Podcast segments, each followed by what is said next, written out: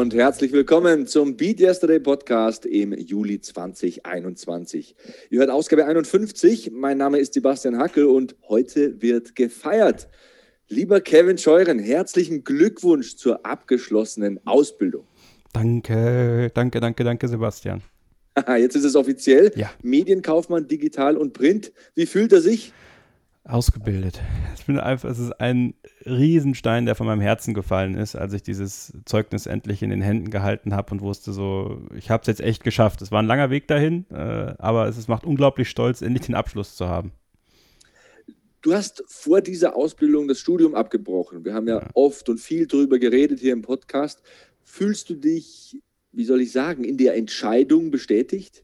Absolut, gar keine Frage. Ich äh, habe ja sehr lange mit mir auch gerungen. Also im Endeffekt habe ich ja acht Jahre studiert. Das Studium an und für sich hat mir ja selbst auch Spaß gemacht. Also da gemeinsam mit vielen Menschen zu diskutieren, über Themen nachzudenken, die so ein bisschen über den Tellerrand hinausgehen. Dann natürlich meine Zeit beim Uniradio war wunderbar, eine tolle Erfahrung für mich. Aber als ich dann wirklich so final dahin gekommen bin, aus, aus mehreren Gründen, dass es, dass es vielleicht Sinn machen würde, das abzubrechen und äh, eine Ausbildung anzufangen, war das ein super schwerer Schritt, gerade auch so in Bezug auf meine Eltern, weil äh, die natürlich einen ganz anderen Weg irgendwie für mich angedacht hatten und, und ja, dementsprechend auch erstmal so ein bisschen damit reinwachsen mussten in diese Situation. Und da habe ich dann relativ schnell aber schon gemerkt, dass es die richtige Entscheidung war. Und je länger das Ganze gedauert hat, diese Ausbildung im Verlag und dann jetzt auch das Ende, bin ich nach wie vor 100% der Meinung, dass das genau das Richtige war. Also ich wäre nicht glücklich geworden damit, äh, das Studium noch länger zu ziehen, weil ich hätte keinen Abschluss bekommen. Da bin ich mir nahezu 100% sicher. Ähm, aber das jetzt in der Tasche zu haben, äh, mir selber bewiesen zu haben, dass ich es schaffen kann, dass ich sogar ja, das eine Jahr verkürzt worden bin, dass ich so gute Arbeit geleistet habe, dass sie mich auch übernommen haben, das macht schon stolz und das bestätigt dieses Grundgefühl, dass es die richtige Entscheidung war, umso mehr. Also ja, es war die richtige Entscheidung. Wie hast du die vergangenen beiden Jahre empfunden? Du hast ja gesagt, ein Jahr Verkürzung hast du bekommen. Sind diese beiden Jahre schnell vergangen? Hattest du zwischendurch vielleicht auch Zweifel, ob es wirklich die richtige Entscheidung ist? Ich hatte nie Zweifel daran, dass es die richtige Entscheidung war, das Studium abzubrechen, die Ausbildung anzufangen. Und diese zwei Jahre vergingen ultra schnell, weil vor allem dieses Corona-Jahr, ich, finde, so in Retrospektive, wir, wir, schauen da drauf und man fragt sich immer, was hat man eigentlich gemacht das ganze Jahr 2020? Und äh, es ist eigentlich nichts passiert und es ist so viel passiert. So plötzlich war das Jahr schon rum und so ging es mir dann auch. Also ich hatte eine Buchmesse, die war richtig cool 2019. Ich finde es so schade, dass es letztes Jahr ausgefallen ist, weil wir noch so viel mehr Ideen hatten, dann ein Jahr später, woraus wir gelernt haben, äh, noch ein, ein paar mehr Spirenskis, die ich da machen wollte. Vielleicht wird es ja dieses Jahr was, aber dass diese zwei Jahre vergingen unfassbar schnell. Und auch vor allem dann die Phase, als dann klar war, okay, wir wollen dich um ein Jahr verkürzen, ähm, dass ich wusste, oh, einem guten halben Jahr ist dann schon die Abschlussprüfung.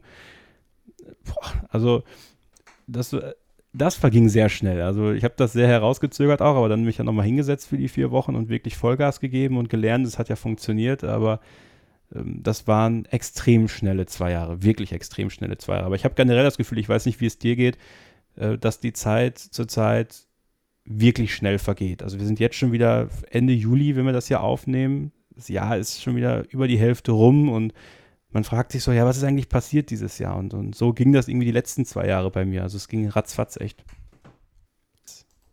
Ja, diese beiden Jahre sind wirklich unfassbar schnell vergangen weil man sich einfach auch auf verschiedene Felder ganz eng konzentriert hat. So ging es mir wenigstens und vieles ausgeblendet hat. Und jetzt ist wieder irgendwie so vieles möglich momentan. Also wir waren ja vor ein paar Wochen im Urlaub in Venedig und heute Abend treffen wir uns mit Freunden zum Essen. Wir gehen auch in ein Restaurant tatsächlich. Das ist gefühlt etwas, was ich seit Monaten nicht gemacht habe. Es ist alles auch irgendwie so anders, aber hat auch sein Positives. Ich äh, hoffe, es bleibt einigermaßen so und äh, ja, die Entwicklungen gehen in die positive Richtung. Aber apropos Richtung, was kommt jetzt bei dir? Ja. Über alles darf ich natürlich nicht sprechen, wie das so ist hier in dieser wunderbaren Medienwelt. Ähm, ich weiß nicht, ob es jetzt so klug wäre, das so öffentlich auszubreiten, was meine Ideen sind. Aber ich glaube, jeder, der mich kennt, der meinen mein Formel 1 Podcast Starting Grid hört, weiß, wo ich hin will und weiß, äh, dass ich diesen Weg unbedingt gehen möchte und dass ich diesen, diesen Schritt jetzt machen möchte in die Richtung, die ich immer gehen wollte, also Sportjournalismus, Sportkommentar und ähm, dass ich ja mich da einfach sehe. Ja, und äh, bin natürlich trotzdem extrem dankbar, dass ich, dass ich weiter in dem Verlag arbeiten kann und dass sie, dass sie da weiter mir vertrauen auch. Aber ich äh, habe klar definierte Ziele für mich ich habe jetzt keinen Fünfjahresplan, weil ich sage, bis dann muss ich das erreicht haben. Also das haben mir die letzten Jahre auch gezeigt. Geduld zahlt sich dann vielleicht aus, Geduld und harte Arbeit tatsächlich. Aber das Ziel ist da, Sebastian, und äh, ich bin sehr, sehr positiv gestimmt, dass ich das irgendwann erreichen werde. Ich habe es dir ja immer gesagt und äh, diesen Podcast gibt es ja seit über vier Jahren, dass ich da an dich glaube, dass ich da ganz sicher bin, dass du in diese Richtung deinen Weg gehen wirst. Und ich wünsche dir alles Gute. Du hast immer meine Unterstützung. Ich stehe dir auch mit Rat und Tat zur Seite. Und es ist ein super spannendes Dauerthema hier im Podcast. Beat Yesterday, Weiterentwicklung, nicht stehen bleiben, was Neues kennenlernen, sich weiter nach vorne richten und äh, in die Zukunft schauen und da auch äh, Positives erleben und erreichen. Also das äh, werdet ihr nicht zum letzten Mal gehört haben hier im Podcast, äh, Kevin. Das Reise geht weiter und unser Gast heute, der hat auch eine interessante Reise hinter sich. Es ist André Vogt, der hat äh, früher selbst Basketball gespielt. Mittlerweile schreibt er über Basketball. Er hat auch einen Basketball-Podcast. Er hat ein neues YouTube-Format zum Thema Basketball. Er kommentiert Basketballspiele. Also kurzum, der liebt diesen Sport. Er ist aber auch ein sehr inspirierender Mensch mit einem großen Herz, der ein starkes Zeichen gegen Rassismus gesetzt hat, zum Beispiel. Dazu später mehr im Podcast. Also da werdet ihr einen Menschen kennenlernen, der nicht nur Basketball ins Herz geschlossen hat, sondern auch viele, viele andere Dinge. Zum Beispiel seine kleine Familie. Also sein Leben ist eine Beat Yesterday Story, er hat sich entwickelt, er hat viel ausprobiert und ganz wichtig beim Beat Yesterday, das ist ja die Essenz, er hört nicht auf. Momentan arbeitet er schon wieder an einem neuen Videoformat, seine Reise geht weiter und wir haben ausführlich gesprochen. Ich habe das Interview schon vorher aufgezeichnet. Eineinhalb Stunden ist es lang, also ihr werdet diesen Menschen wirklich kennenlernen im wörtlichen Sinn. Und deswegen verlieren wir gar keine weitere Zeit. Ich wünsche euch sehr viel Spaß mit einem Menschen, der mich selber schon sehr inspiriert hat, mit dem ich selber auch schon im Rahmen meines damaligen Bully-Specials arbeiten durfte. Er ist ja auch großer Fußballfan vom VfL Wolfsburg. Dre Vogt hier im Beat Yesterday Podcast im Gespräch mit Sebastian Hackel.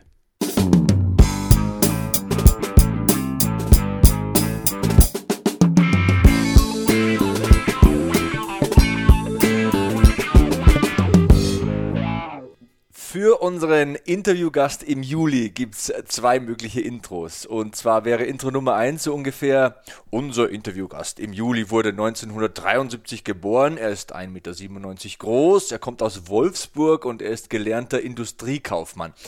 Vom Gefühl her sage ich aber, das ist nicht mein Intro. Mein Intro wäre lieber, also unser Interviewgast im Juli, der liebt Basketball. Er hat früher selbst gespielt, äh, mittlerweile schreibt er über Basketball. Er hat einen Podcast zu seinem Lieblingsthema. Ähm, er kommentiert auf der Zone die Spiele der NBA und ist somit sozusagen Kollege von mir. Und ja, da hört es auch auf, dieses zweite, sexier Intro. Äh, herzlich willkommen, André Vogt. Hi Sebastian. Welches Intro gefällt dir besser? ist immer so, ist ja beides ist wahr. Und ich glaube, ohne das eine gibt es das andere Intro nicht. Äh, aber natürlich, äh, Basketball, das ist schon das, was mir eben mehr am Herzen liegt, als äh, das Industriekaufmann-Dasein, was ich im Endeffekt dann auch nur während der Ausbildung dann zweieinhalb Jahre gemacht habe. Von daher, ja, bleiben wir beim zweiten. Ist noch besser. Bleiben wir beim zweiten. Okay, einverstanden. André, du bist ja mitten im NBA Finals Stress. Ähm, zunächst mal danke, dass du dir überhaupt die Zeit nimmst. Kein Thema, kein Thema. Die Bucks liegen 3 zu 2 vorne, wenn ich richtig informiert bin. Wer, wer macht mhm. denn das Rennen? Die Bucks oder die Suns? Also momentan sieht natürlich alles aus, als ob sie Bucks machen, weil wenn man dieses fünfte Spiel gewinnt, da gibt es so eine schöne Statistik, glaube ich, dass 84 Prozent äh, der Teams, wenn es 2-2 steht, die dann das dritte, den dritten Sieg einfahren, diesem fünften Spiel, vier Siege braucht man ja, äh, dass die dann auch gewinnen. Ähm, und in dem Fall kommt mir nochmal hinzu, dass das dass die Bucks auswärts gewonnen haben, jetzt Spiel 6 zu Hause stattfindet. Und selbst wenn sie das verlieren, hätten sie ja nochmal einen zweiten Matchball. Von daher, also momentan spricht wirklich viel, viel für Milwaukee. Ich habe in den 90ern sehr viel Basketball geschaut und ich war da auch mehrmals pro Woche auf dem Freiplatz.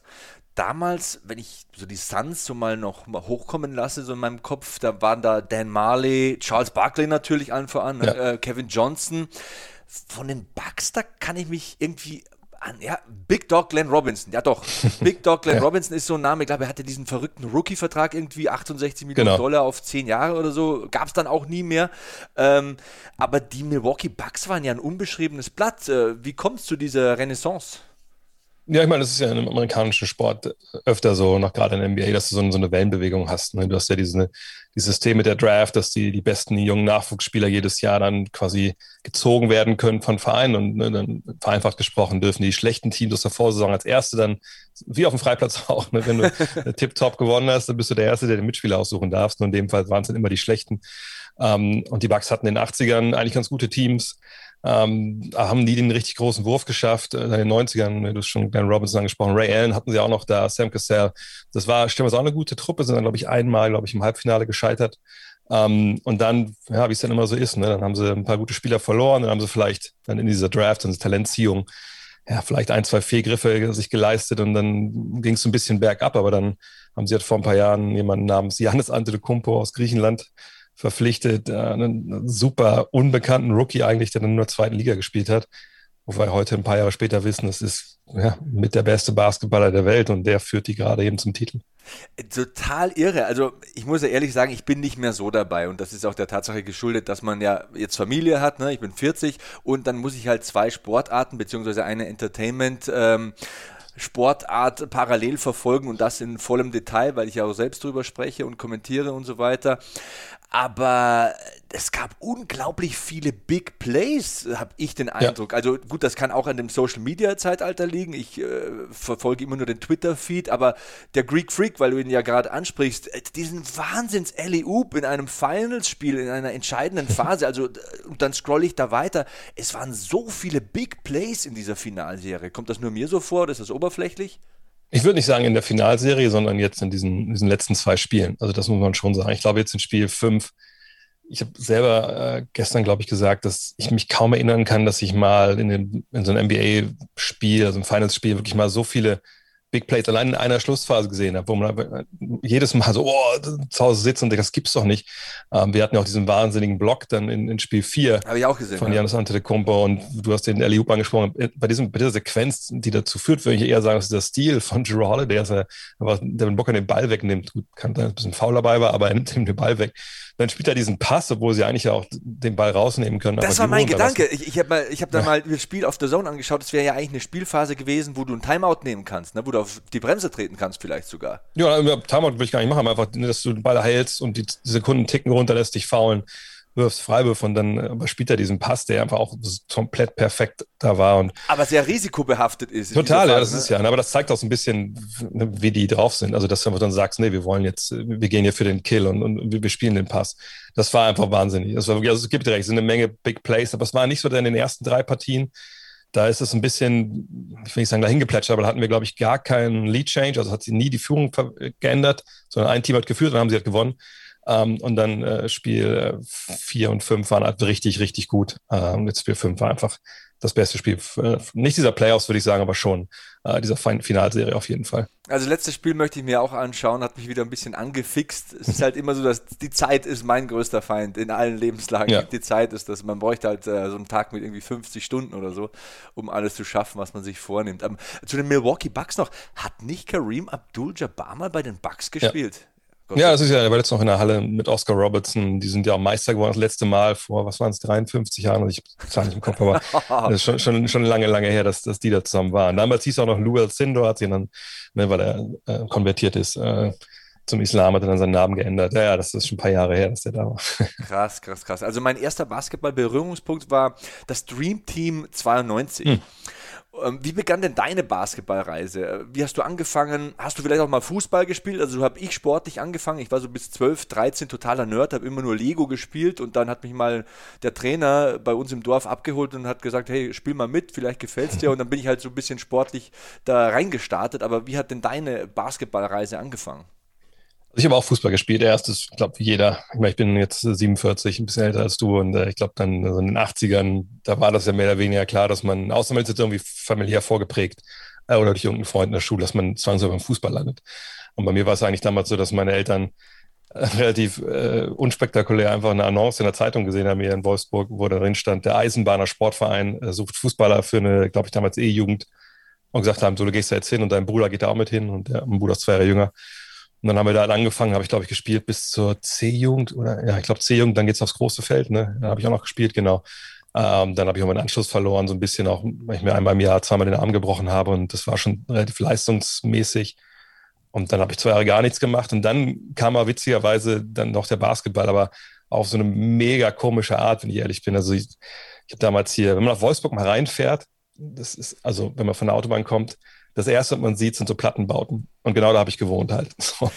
Und, und wie es ja immer so ist, ist, dass ähm, dann ein Kumpel von mir, der wohnt da ein Stockwerk drüber, das war nicht, das war kein Basketball, das war halt so, so ein Aquaristiken-Nerd und auch Lego-Nerd eigentlich, der hat da die wildesten Sachen gebaut und hat so bei uns in der Schule die Aquarien äh, gewartet. Aber der eine Kumpel von dem, der war halt Basketballer. So, und ähm, dann gab es so eine ganz crazy Mischung, wie ich zum Basketball gekommen bin, dass er halt quasi, dass der Kumpel halt kam zu meinem Aquaristikfreund und die meinten, er kommt noch mit hoch. Die Eltern wären nicht da, wir könnten ja ein bisschen abhängig sein. Das da war ich so, weiß ich nicht, 14, ja, 14 wird es gewesen sein. Aber das war eigentlich, dann haben wir halt uns getroffen oben. Eigentlich war der Hintergrund, wir wollten es eigentlich durch, durch diesen Barschrank probieren, durch den Alkohol, der halt war. So, ich war jetzt kein krasser Rebell, aber das fand ich irgendwie auch cool. Und dann haben wir das halt gemacht und nebenbei lief aber Basketball. Und zwar damals auf äh, NBC Super Channel. Die Älteren werden sich erinnern. Nice. Und da lief, das weiß ich wirklich noch, da lief wirklich Lakers mit Magic uh. und Kareem Abdul-Jabbar gegen Dallas, damals noch mit Detlef Schrempf. Mit, mit dem und, Schneuzer, ne? Genau, mit dem Schneuzer. Und dann hatte ich ihm diesen Namen gegeben, so Schrempf. Das klang mir jetzt auch nicht so wirklich englisch.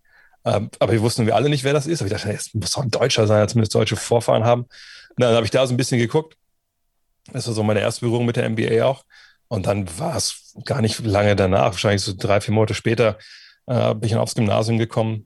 Oder, ja, ja, ungefähr. Und ähm, dann äh, hatte ich halt einen Lehrer, ähm, unser, unser Erdkundelehrer, und der war halt Abteilungsleiter ähm, beim VfL Wolfsburg, dann in der Basketballsparte.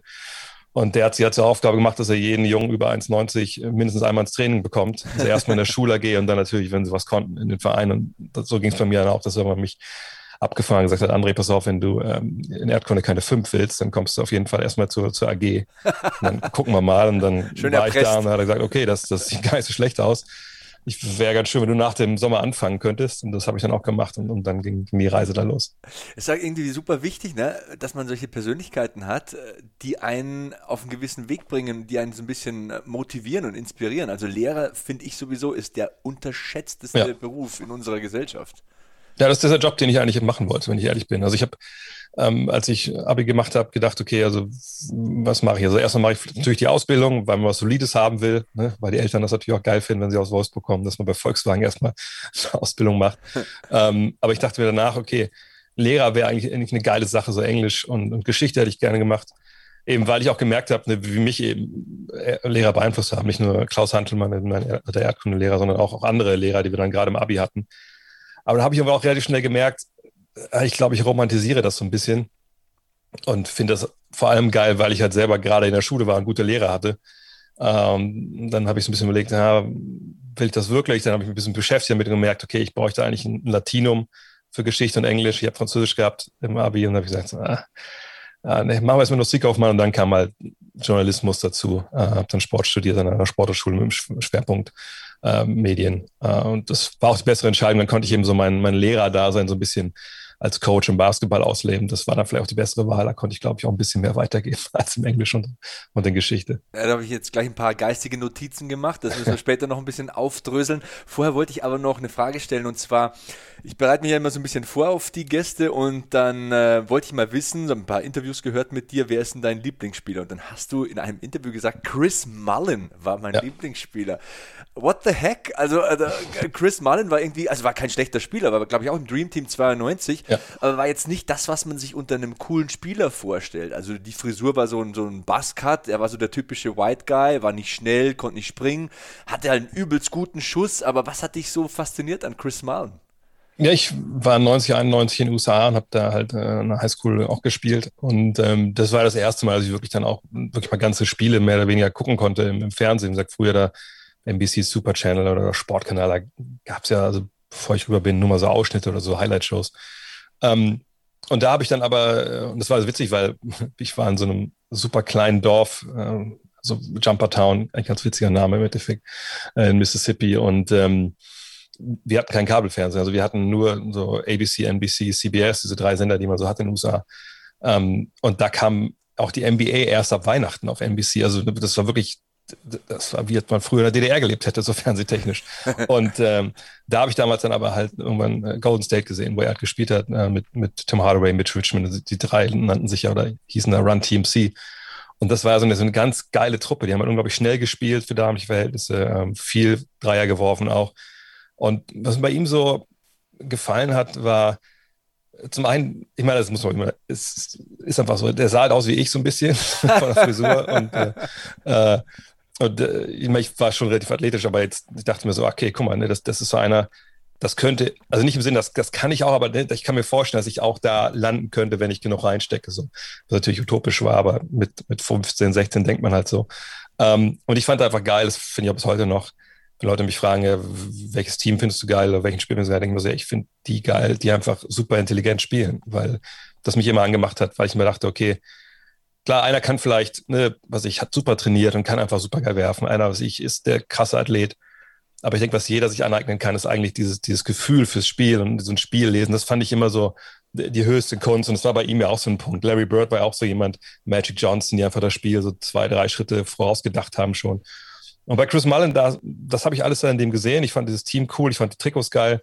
Und vor allem, glaube ich, kommt auch hinzu, dass man in dem Alter auch so ein bisschen, glaube ich, Sachen sucht, die einem selber gehören. Oder ich meine, dass man so, so vielleicht auch, was jeder, glaube ich, diese Band, die man geil fand, früher, die kein anderer haben sollte. So, und das war so mein, mein Basketballer, wo ich dachte, den, den soll kein anderer haben. Und dann, ich weiß noch, dass ich noch 94 war ich dann noch mal in den USA auf so einer Rundreise, hatte ich mir so ein äh, Mullen-Trikot gekauft und das hatte ich irgendwann mal an und dann weiß ich in Boston irgendwann auf der Straße, ja, Mann, ey, Malen. Und ich so, Alter, ich wusste gar nicht, was, ich wusste gar nicht, wer mit mir, dass der den auch kannte und das auch irgendwie gefeiert hat. Das war, weiß ich nicht, war irgendwie, das war mein Typ und bis heute verfolge ich. habe ihn auch interviewt mal dann 2001 in, in Golden State in seiner letzten Saison.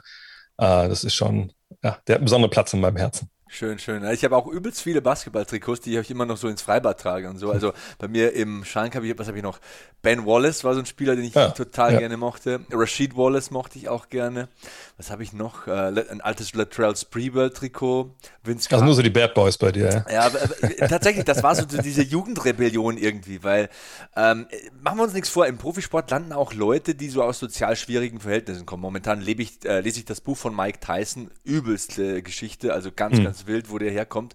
Und ähm, die haben dann auch diesen besonderen Biss und diese besondere Motivation, das zu schaffen. Ich glaube, da ist ja auch Basketball äh, prädestiniert dafür, diese Charaktere hervorzubringen, die aus schwierigen äh, gesellschaftlichen Verhältnissen kommen und wo halt der Basketball so, wie soll ich sagen, der, der goldene Ring ist, an dem man sich festhält, um, um, um etwas zu schaffen, um irgendwie Kohle zu verdienen und wer zu sein. Und ähm, ich konnte mich da immer sehr gut äh, ähm, identifizieren, so komisch es klingt. Also Ben Wallace hat jetzt äußerlich nicht viel gemeinsam mit mir, aber, aber der war halt so ein Grinder, der war auch nicht talentiert. Ich glaube, das war es bei ihm. Also ich war beim Sport nie der Talentierte. Äh, ich war immer der, der ganz früh da war und der auch bis zum Schluss oder noch länger geblieben ist und halt übelst gegrindet hat, egal ob es jetzt Basketball oder Fußball oder beim Wrestling war. Und ich habe es halt so lange gemacht, bis ich es einigermaßen konnte. Und er war ja auch einer, der konnte keine Freiwürfe werfen, der, der hat keinen Mitteldistanzwurf gehabt, der konnte einfach übelst gut ackern, rebounden, blocken und hat sich halt fürs Team aufgeopfert. Und das habe ich einfach total respektiert an ihm. Und äh, ja, das Trikot, das ziehe ich heute noch an. Und ja, Scotty Pippen, äh, Dream Team 92 Trikot, das hat so einen Ehrenplatz bei mir. Ähm, das war halt auch so ein Typ, ich glaube, Scotty Pippen, der Moment, wo ich mich in ihn verliebt habe, war dieser krasse Dank gegen Patrick Ewing damals. Ja. Äh, dieses Fast Break, diese Situation, wo halt über die Baseline kommt und stopft ihm das Ding übelst ins Gesicht. Mein Kumpel hat äh, das Poster in seinem äh, Kinderzimmer hängen gehabt. Also wir haben zusammen immer auf dem äh, Freiplatz gespielt, so mit 15, 16. Und das war so die Szene, die Basketball-Szene meiner Jugend. Scotty Pippen, so ultra respektlos, kommt über die Baseline, stopft Patrick Ewing das Ding ins Gesicht und so die Geste danach, das war so der Swagger, den man so hatte als Jugendlicher, so mit zu viel Testosteron im Körper, wo man sagt, ey, Scotty Pippen, das ist ein äh, cooler Typ, aber ich laber zu viel. Also apropos Danks, ähm, du bist 1,97, du kannst doch bestimmt auch noch danken, ne? Ja, ja, meine früher. Also jetzt von mir, ich habe ja mir im Garten selber einen Court gebaut. Da habe ich mich noch nicht ganz getraut, weil der Boden noch ein bisschen uneben ist. Äh, und ich habe ja schon meine Verletzungserfahrung in der Vergangenheit gemacht, da muss ich nochmal gucken. Äh, ganz so in Shape bin ich gerade auch nicht, aber das ist auf jeden Fall was, was ich mir, ich hatte eigentlich diese Challenge für mich selber mal, bevor es das Wort überhaupt, glaube ich, in dem Zusammenhang gab, mal gemacht, dass ich mit 50 noch danken will. Das heißt, ich habe noch zweieinhalb Jahre vor mir, die ich dann noch überbrücken muss. Äh, und eigentlich habe ich das früher mal gemacht, also vor Corona auch noch, dass ich entweder, wenn wir so Weihnachtszocken hatten mit dem alten Verein hier in Wolfsburg, dass ich da immer noch mal meinen einen Dank gemacht habe. Oder in der Woche vorher, wenn ich hier zum Training gegangen bin. Ähm, das war die letzten anderthalb Jahre nicht, nicht drin. Aber ähm, das ist was, was ich machen will. Also mit 50 muss einer nochmal auch nur so, wenn so mies mit einer Hand, weiß so halb den Ring runterziehen, dass es auch gerade so reingeht. Aber das muss drin sein und danach, äh, danach ist dann auch gut. Dann, dann will ich meinen Körper auch nicht mehr überstrapazieren.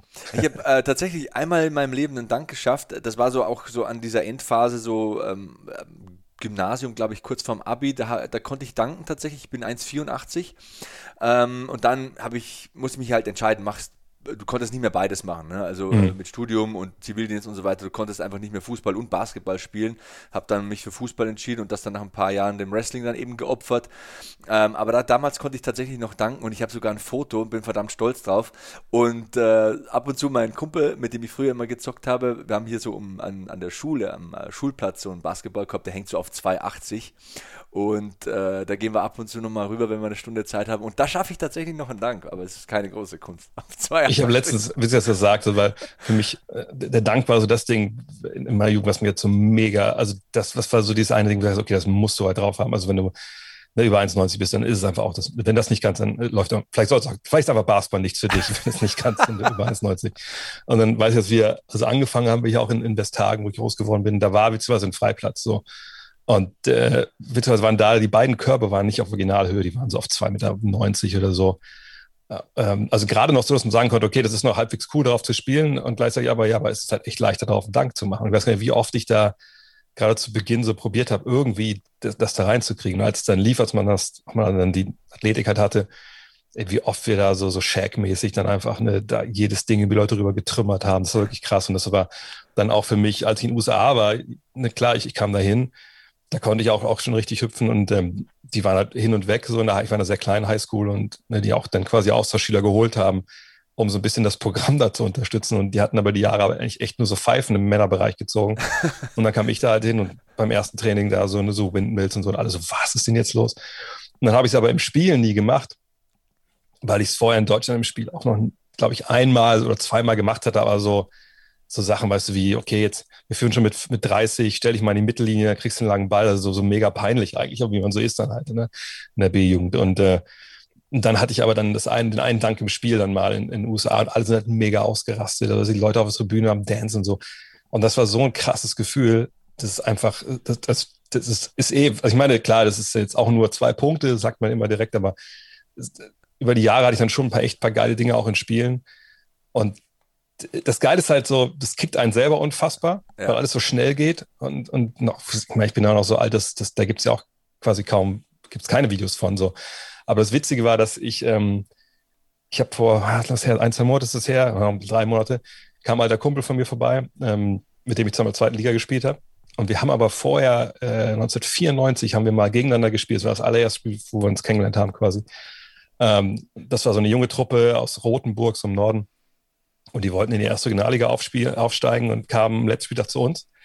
Und er hat damals, und er hat jetzt irgendwie, weil er so ein bisschen Midlife Crisis auch hat, glaube ich, angefangen, diese ganzen alten Videos, die damals einer von den verletzten Spielern aufgenommen hat, die alle zu digitalisieren. Da hat er das Spiel mitgebracht und uns angeguckt.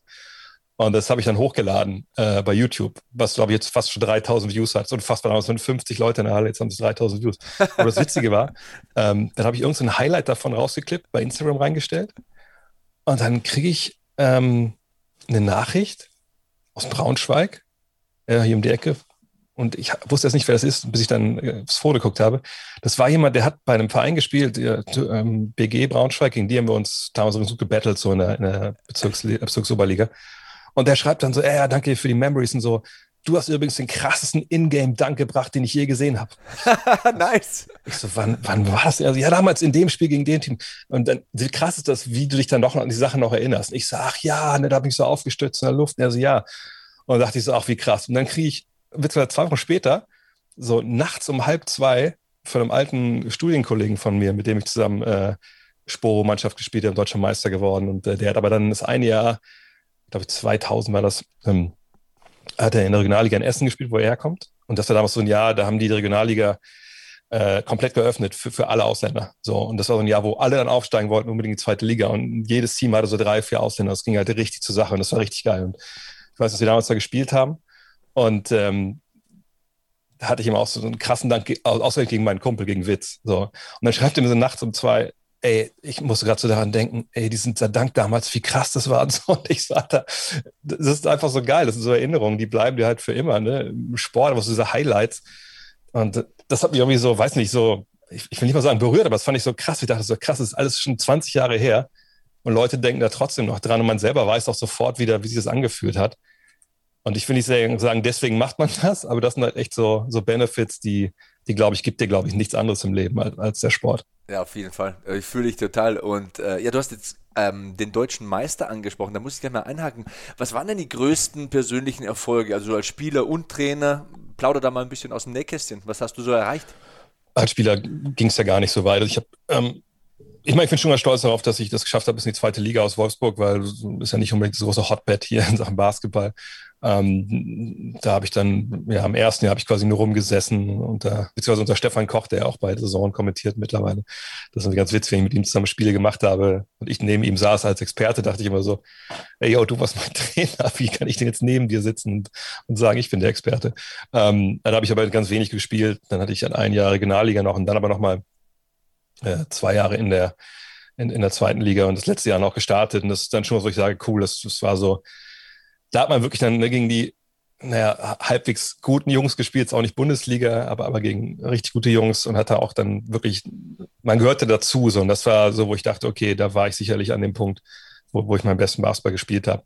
Ähm, da gab es aber jetzt nicht wirklich großartig äh, Erfolge individuell, weil wir auch abgestiegen sind im letzten Jahr, als ich da war. Ähm, titelmäßig war es wahrscheinlich die, die Hochschulmeisterschaft mit, mit der Deutschen Sporthochschule, aber das war halt, ich meine, das war immer so eine witzige Sache im Sommer. Ne? Man hat dann erst so, so Regionalausscheidungen gespielt. Wir mussten dann oft nach Münster zum Beispiel und so gegen die Jungs aus dem Pott und so spielen. Ähm, dann gab es so eine Zwischenrunde. Aber das Witzige war dann halt, wenn man das durchgekommen ist bis zur Deutschen Meisterschaft, es gab dann immer irgendwelche Bundesligaspieler oder, oder sogar Nationalspieler, die mit dabei waren. Und wenn man natürlich gegen die dann gezockt hat, also als Team gewonnen, das war irgendwie witzig. Und was damals cool war, wir haben echt, äh, das kriegst richtig zusammen, ich glaube, wir haben dreimal, haben wir dreimal oder zweimal im Finale? Ja, wir haben zweimal im Finale verloren, was wirklich so, deswegen, letztes als hier ähm, EM-Finale war, wo viele geschrieben haben, ey, wie können die die, die Silbermedaillen abnehmen, das ist ja voll unsportlich und so, habe ich mich so geschämt, weil als wir da, als wir das, als wir das zweite oder dritte Mal, ich kann es gar nicht mehr erinnern, verloren haben im Finale in Münster, habe ich dann wieder so eine blöde silberne Ehrennadel bekommen. Ich beim Rausgehen in den Mülleimer geschmissen habe, weil wir so enttäuscht waren, dass wir das wieder nicht geschafft haben. Ähm, fühle ah, ich auch, so fühle ich auch.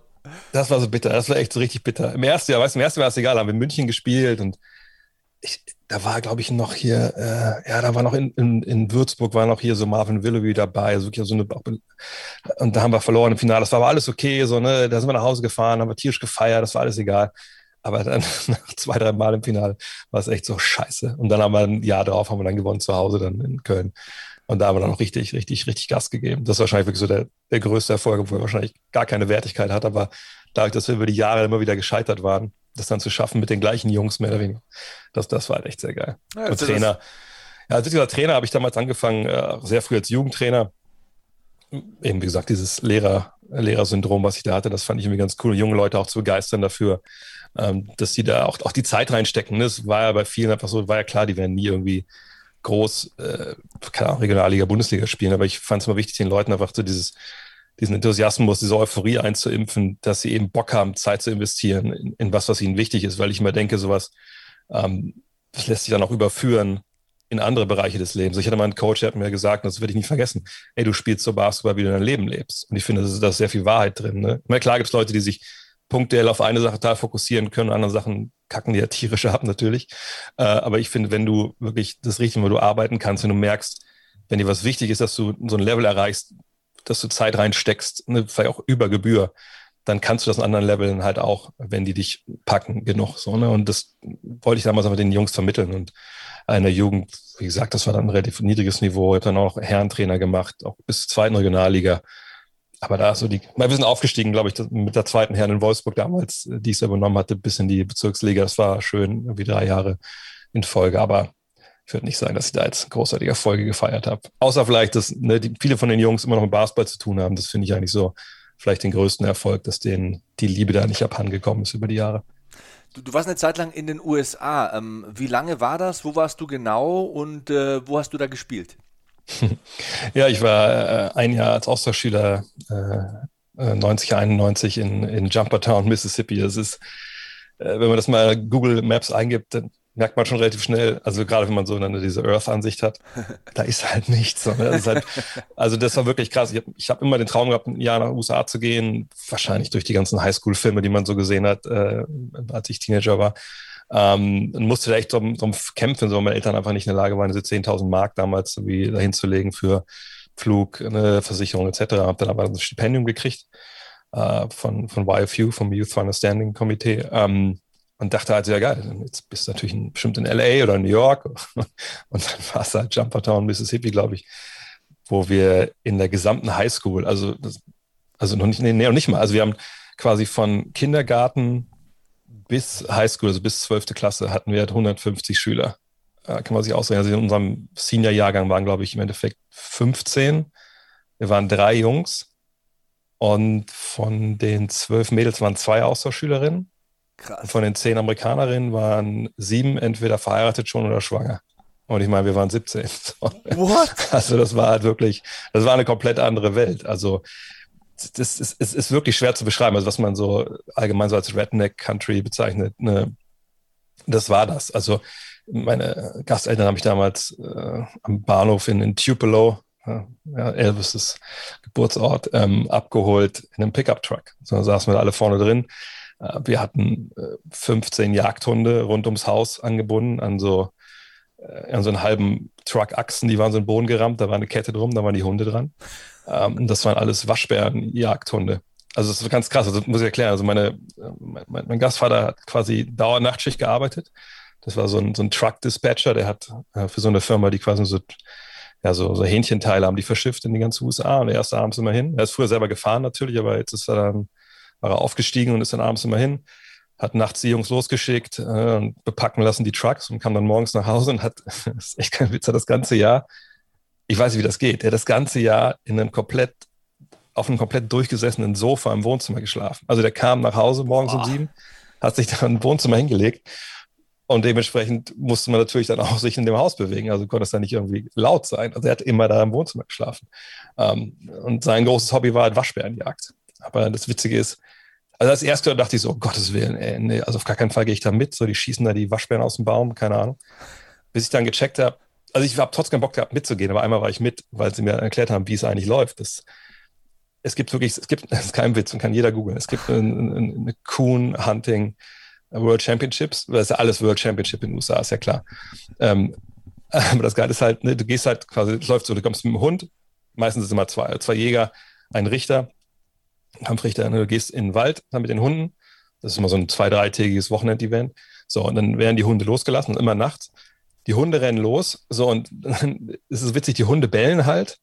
Und der Jäger muss halt wissen, was sein Hund macht. So, weil die Hunde bellen halt, wenn sie jagen, anders, als wenn sie, das ist das Ziel, einen Waschbären auf den Baum hochjagen. Und dann sollen sich die Hunde da hinstellen, Vorderläufe ne, an den Baum, hochbellen damit der Jäger hinkommen kann. Dann hast du Taschenlampe, sagst, ah, da oben ist der, ist der Waschbär, kriegst Punkte für. Okay. So, das, ist, das, das sind diese Meisterschaften. Es geht über mehrere Tage. Wer ne, dann am meisten äh, Waschbären fängt, hat gewonnen. Und dann dachte ich mir so, okay, krass, das ist ja auch irgendwie auch, war auch strange, dass wir, weil die hatten auch irgendwie, das war echt so eine Familie, ne?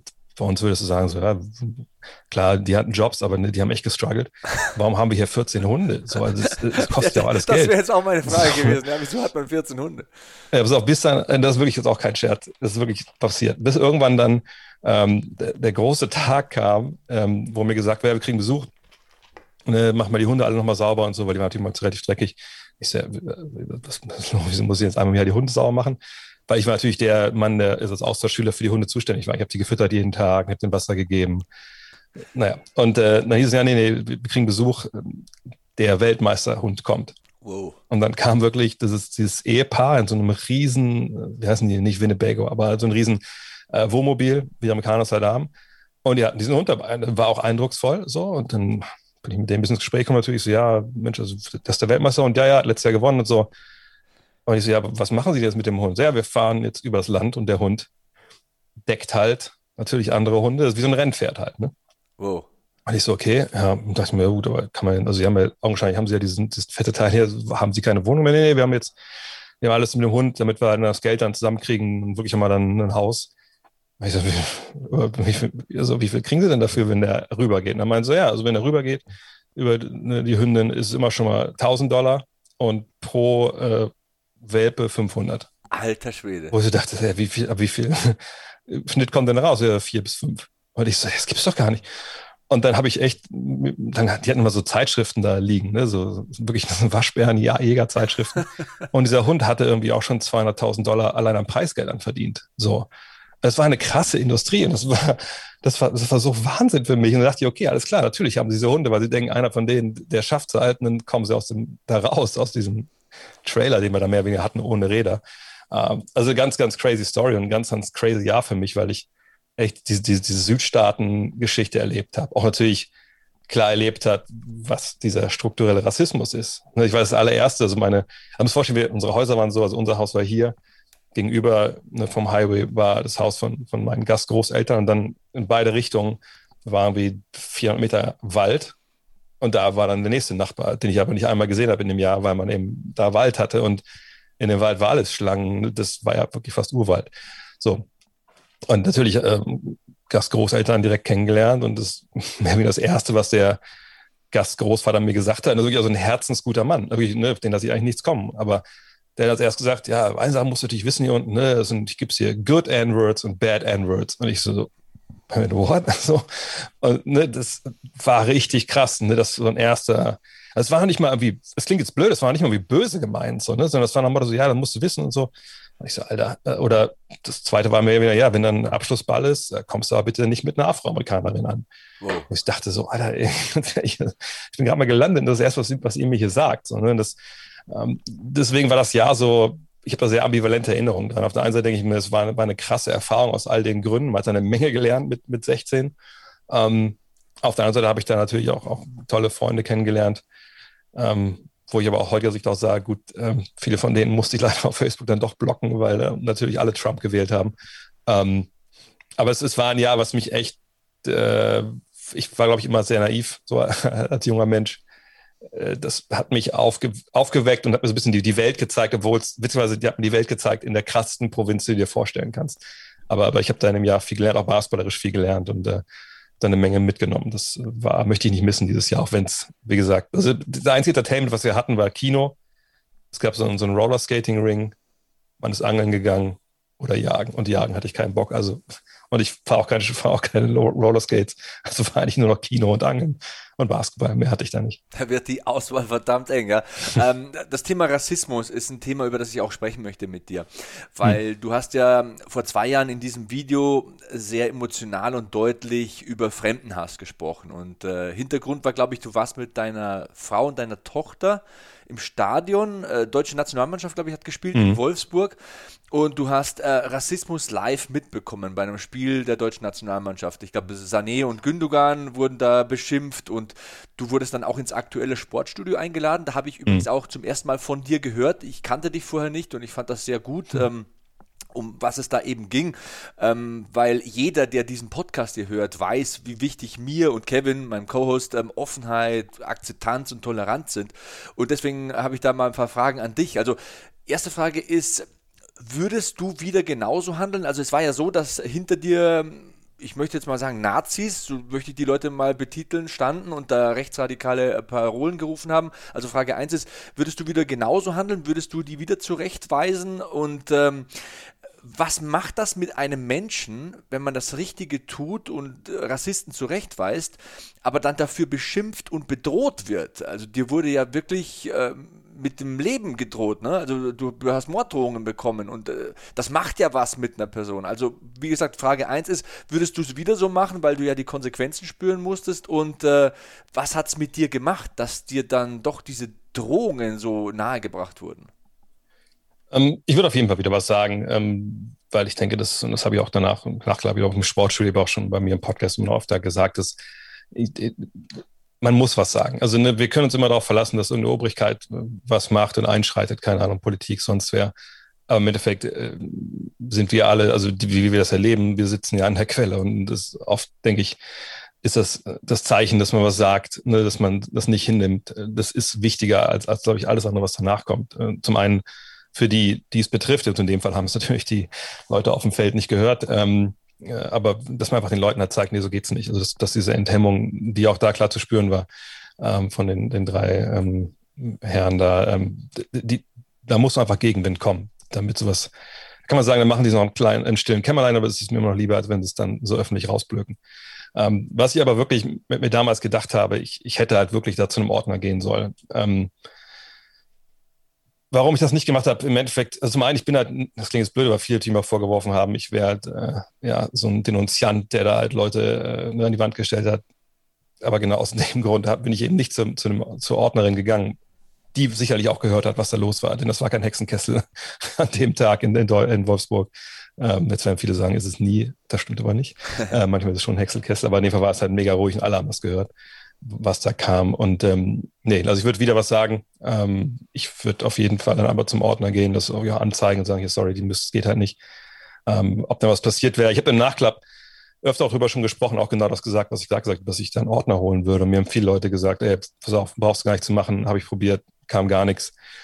So pauschal würde ich das nicht dann ähm, ja, sagen wollen. Ich, also ich glaube, kommt natürlich immer darauf an. Sicherlich wird es Ordner geben, die ja keinen Bock drauf haben. Aber in der Regel ähm, würde ich es immer tun, ähm, egal was danach kam. Und natürlich, da kamen Morddrogen, da kamen Drogen gegen unsere äh, damals zweijährige Tochter etc. Aber auch schon ein paar Mal gesagt, das Krasse ist, dass sich das natürlich erstmal total trifft, total unvorbereitet. Also es war ja auch von mir, das kann man auch nochmal sagen, ne, diese, diese Verschwörungsideologien, die da natürlich auch kamen, ach guck mal, das ist ein Journalist und das hat er, ist alles wieder nur gestaged und bla bla bla. Ähm, das, das sind ja alles Sachen, wo man so denkt, okay, krass, also so, so dumm kann man ja gar nicht sein, dass man einem sowas vorwirft. Ne? Aber das Witzige war da halt so, man liest dann stellenweise Kommentare, auch bei Freunden, bei mir stellenweise Freunde von mir auf Facebook, die halt Freunde haben, die dann sowas geschrieben, wo ich dachte so, okay, krass. Aber das perlt dann einem irgendwann relativ schnell ab, weil man dann auch denkt, so, okay, da kann man ja nichts gegen machen. das sind, die sind einfach doof und dumm und, und drehen sich hin, wie sie wollen. Das ist ja kein Problem. Aber wenn dann diese Morddrohungen kommen und so, und da waren die wildesten Sachen dabei. Da waren Sachen aus dem Darknet, die einfach mal kamen. Da gibt es so E-Mail-Dienste, wo quasi so eine E-Mail nur einen Tag da ist und dann verschwindet die. Und dann, das war eigentlich, das war eigentlich die krasseste Drohung, wo ich so dachte, okay, also wie, wie, also wie weit die denken. Also so Sachen, das war ich gerade stand drin. Ich sollte bitte mich jetzt melden. Äh, und zwar, ich sollte die Schnauze halten. Das war das erste, was drin stand jetzt. Und äh, sollte jetzt nur antworten, ja, ich halte die Schnauze äh, weil ansonsten würden sie halt äh, Flugblätter drucken in verschiedensten ne, Sprachen, die dann Flüchtlingsheimen hier rund um Wolfsburg verteilen mit meiner Adresse ähm, und würde reinschreiben, ja, da, da, würden halt nur Frauen wohnen und da wäre, die wären alle leicht zu vergewaltigen, äh, da wäre eine Menge Geld und könnten alle kommen. ich so dachte, äh, boah, das ist eine ziemlich verquere Drohung, Leute, so, ne? Und ja, wie soll er jetzt darauf antworten? Und vor allem, das kam irgendwie so, ich hatte ja durch den ersten ein, zwei Tagen, weil dieser Ansturm kam, ein paar Interviews gegeben, aber auch gesagt, nee, komm, jetzt reicht's aber auch, ich habe alles gesagt, ich will jetzt auch nicht weiter damit mich dazu äußern. Ähm, von daher war es eh schon eigentlich ein bisschen spät dran. Aber dachte ich mir, okay, krass, und sowas perlte eigentlich ab, aber dann kamen wirklich auch so Mails wie hier, triff mich da und da, ich bringe dich um, äh, ich bringe deine Frau um, all diese Geschichten. Und das macht dann schon was mit einem, weil man einfach so denkt, okay, ja, klar. Ähm, ne, und dann war ich natürlich auch bei der Polizei relativ früh, weil natürlich dann auch eine Anzeige erstattet wurde gegen die drei, ähm, nicht von mir, sondern äh, von der Staatsanwaltschaft hier in Braunschweig. Und dann natürlich habe ich dann zur Polizei gesagt, lassen Sie mal auf, ich, hier laufen eigentlich auch Morddrohungen auf. Was können wir da eigentlich machen? Und dann meinten die, ja, können wir natürlich, können natürlich eine Anzeige machen, wenn Sie das machen wollen. Ich so, ja, hätte ich schon Bock drauf. Und dann habe ich dann so die krassesten Typen dann angezeigt, was alles ins Leere lief. Die wissen ja genau, wie sie das machen. Ähm, aber dann weiß ich, dass ich den einen Polizisten, und das war jemand hier in Wolfsburg, der wirklich unsere Staatsschutz, ne, dann auch, das ist ja sein Beritt, gefragt habe, ja, wie sieht's, also muss ich mir jetzt eigentlich Sorgen machen? Also, ne, ich, das war ja auch, ich meine, das war ja dann, ich bin ja auch quasi zwei Tage später nach München gefahren, um, um für The Zone am Wochenende zu kommentieren und musste meine, meine Mädels ja alleine zu Hause lassen. Wenn die Polizei dir sagt, ja, eigentlich ist es bei uns relativ easy, ähm, so richtig rechtsradikal haben wir hier in Wolfsburg nicht, aber gucken Sie einmal mehr aus dem Fenster, vielleicht, dann denkst du halt schon so, Alter. okay, vielleicht wäre es gut, wenn meine, meine Mädels bei meinen Eltern schlafen, meine Wochenende. Aber das Krasse war, dass das mir da am allermeisten dann, äh, ich kann das immer nur wieder, wieder sagen, weil ich es einfach nicht selbstverständlich fand, dass mir am allermeisten eben Klaas Häufer Umlauf ge geholfen hat. Ähm, denn ich habe dann natürlich dann gemerkt, so nachdem das, das dann so abgegangen ist, mir haben Leute geschrieben, also ich, mir, mir so viele geschrieben, das ist unfassbar. Ich glaube, ich habe bis heute nicht. Doch, also nach, nach gut zwei Monaten habe ich dann mal alle Mails durchgelesen, alles so, ne? Und da waren auch echt eine Menge Prominente dabei. Ne? Viele Rapper waren dabei, äh, Politiker etc. pp.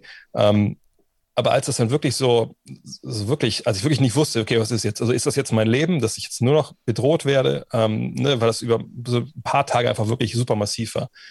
Ähm, da dachte ich, ich muss mit irgendwem sprechen, der, der das vielleicht auch schon mal erlebt hat und mir irgendwie sagen kann, was dabei rauskommt. Und dann habe ich mal so geguckt auf Twitter, wer folgt mir denn da jetzt vielleicht von irgendwelchen Leuten, ne? wie gesagt, wäre mir egal gewesen wäre. Und dann habe ich aber gesehen, dass mir Klaas Häufer Umlauf folgt. Und habe ich gesagt, okay, der hat ja mit diesen Flüchtlingsbooten da so eine Aktion gehabt, der wird das sicherlich kennen. So. Und dann habe ich den auf Twitter angeschrieben gefragt, pass auf, hier, ne, ich möchte dich gar nicht penetrieren. Ich weiß nur gerade nicht, wohin mit mir. Vielleicht kannst du ein paar, paar Worte mir schreiben oder so, was sagen, wie das bei dir war. Ist es jetzt mein Leben? Ne? Appt sowas wieder ab? Wie, wie war das bei dir? Und dann hat er mir echt innerhalb von einer Viertelstunde seine Handynummer geschickt und gesagt, pass auf, ruf mich schnell mal an, dann äh, machen wir das. Und dann musste ich mir erstmal schreiben, pass auf, sorry, gerade ist ganz schlecht, ich sitze im Zug. So muss ich halt echt erstmal vertrösten. Und dann meinte ich, hast du morgens, ja, aber dann morgen früh, ich fliege dann, äh, bla bla bla, dann ruf mich doch um Viertel nach neun an. Und dann habe ich äh, einen Tegel am Flughafen erwischt. Und da haben wir echt so eine halbe Stunde gequatscht und hat mir echt erklärt, wie es bei ihm war. Und er meinte halt, pass auf, äh, jetzt habe ich den Titel vom Buch nicht mehr im Kopf. Er hat mir so ein Buch empfohlen, was ich noch gelesen habe, was äh, dann geht, wo es geht um diese rechten Strukturen im Internet, äh, wo mehr oder weniger drin steht, pass auf, das ist eine Trollarmee, das sind 500 bis 1000 Leute, die sind organisiert, ne, die haben alle ihre Fake-Accounts. Da wird morgens dann gesagt, okay, heute attackieren wir den, morgen attackieren wir den. Und das, das ist ein paar Tage, meinte, dann wirst du merken, dann ist es auf einmal bei null. Und er meinte, bei ihm war es so, dass er auch beim ersten Mal, als er so eine Aktion gestartet hatte mit den Flüchtlingen, dann alles auf ihn eingestürzt ist und er auch dachte, Alter, ey, was ist denn jetzt los? Und er so, hasst mich jetzt ganz Deutschland. Wow. Bis er dann gemerkt hat, nein, man, das sind ein paar Tage, also das ist organisiert und dann ist es wieder gut. So. Und so war es im Endeffekt auch. Aber das war echt, ich weiß gar nicht, warum das so beruhigt war, dass mir ne, ein ziemlich, wie er selber sagen würde, wahrscheinlich ziemlich unseriöser Fernsehtyp mir gesagt hat, so und so ist das. Aber danach war ich echt viel entspannter und viel lockerer. Ähm, und weil es einfach auch so war, wie, es war. Und wie gesagt, bis heute bin ich da echt dankbar, weil es nicht selbstverständlich war von ihm, äh, mir da die Zeit zu schenken, das auch so zu erklären und hat mir echt am, am allermeisten geholfen von, von allem, äh, die da sich dazu geäußert haben. Von daher, ja, Falls er das hier hört, danke, danke Klaas nochmal. Du hast auch von Rappern gesprochen. Da ist ein ganz anderer Gedanke hochgekommen in meinem Kopf. Ähm, zum Basketball gehört für mich auch Hip-Hop. Äh, verbindest mhm. du Musik mit deinem Sport? Also, wenn ich an den Freiplatz denke, so in den 90ern mit meinen Kumpels, da ist immer Warren G, Regulate, läuft da so seicht im Hintergrund, ohne dass ich es mir irgendwie wünsche oder so, aber das ist einfach da. Also, Basketball und Hip-Hop, das gehört für mich zusammen. Wie geht's dir da?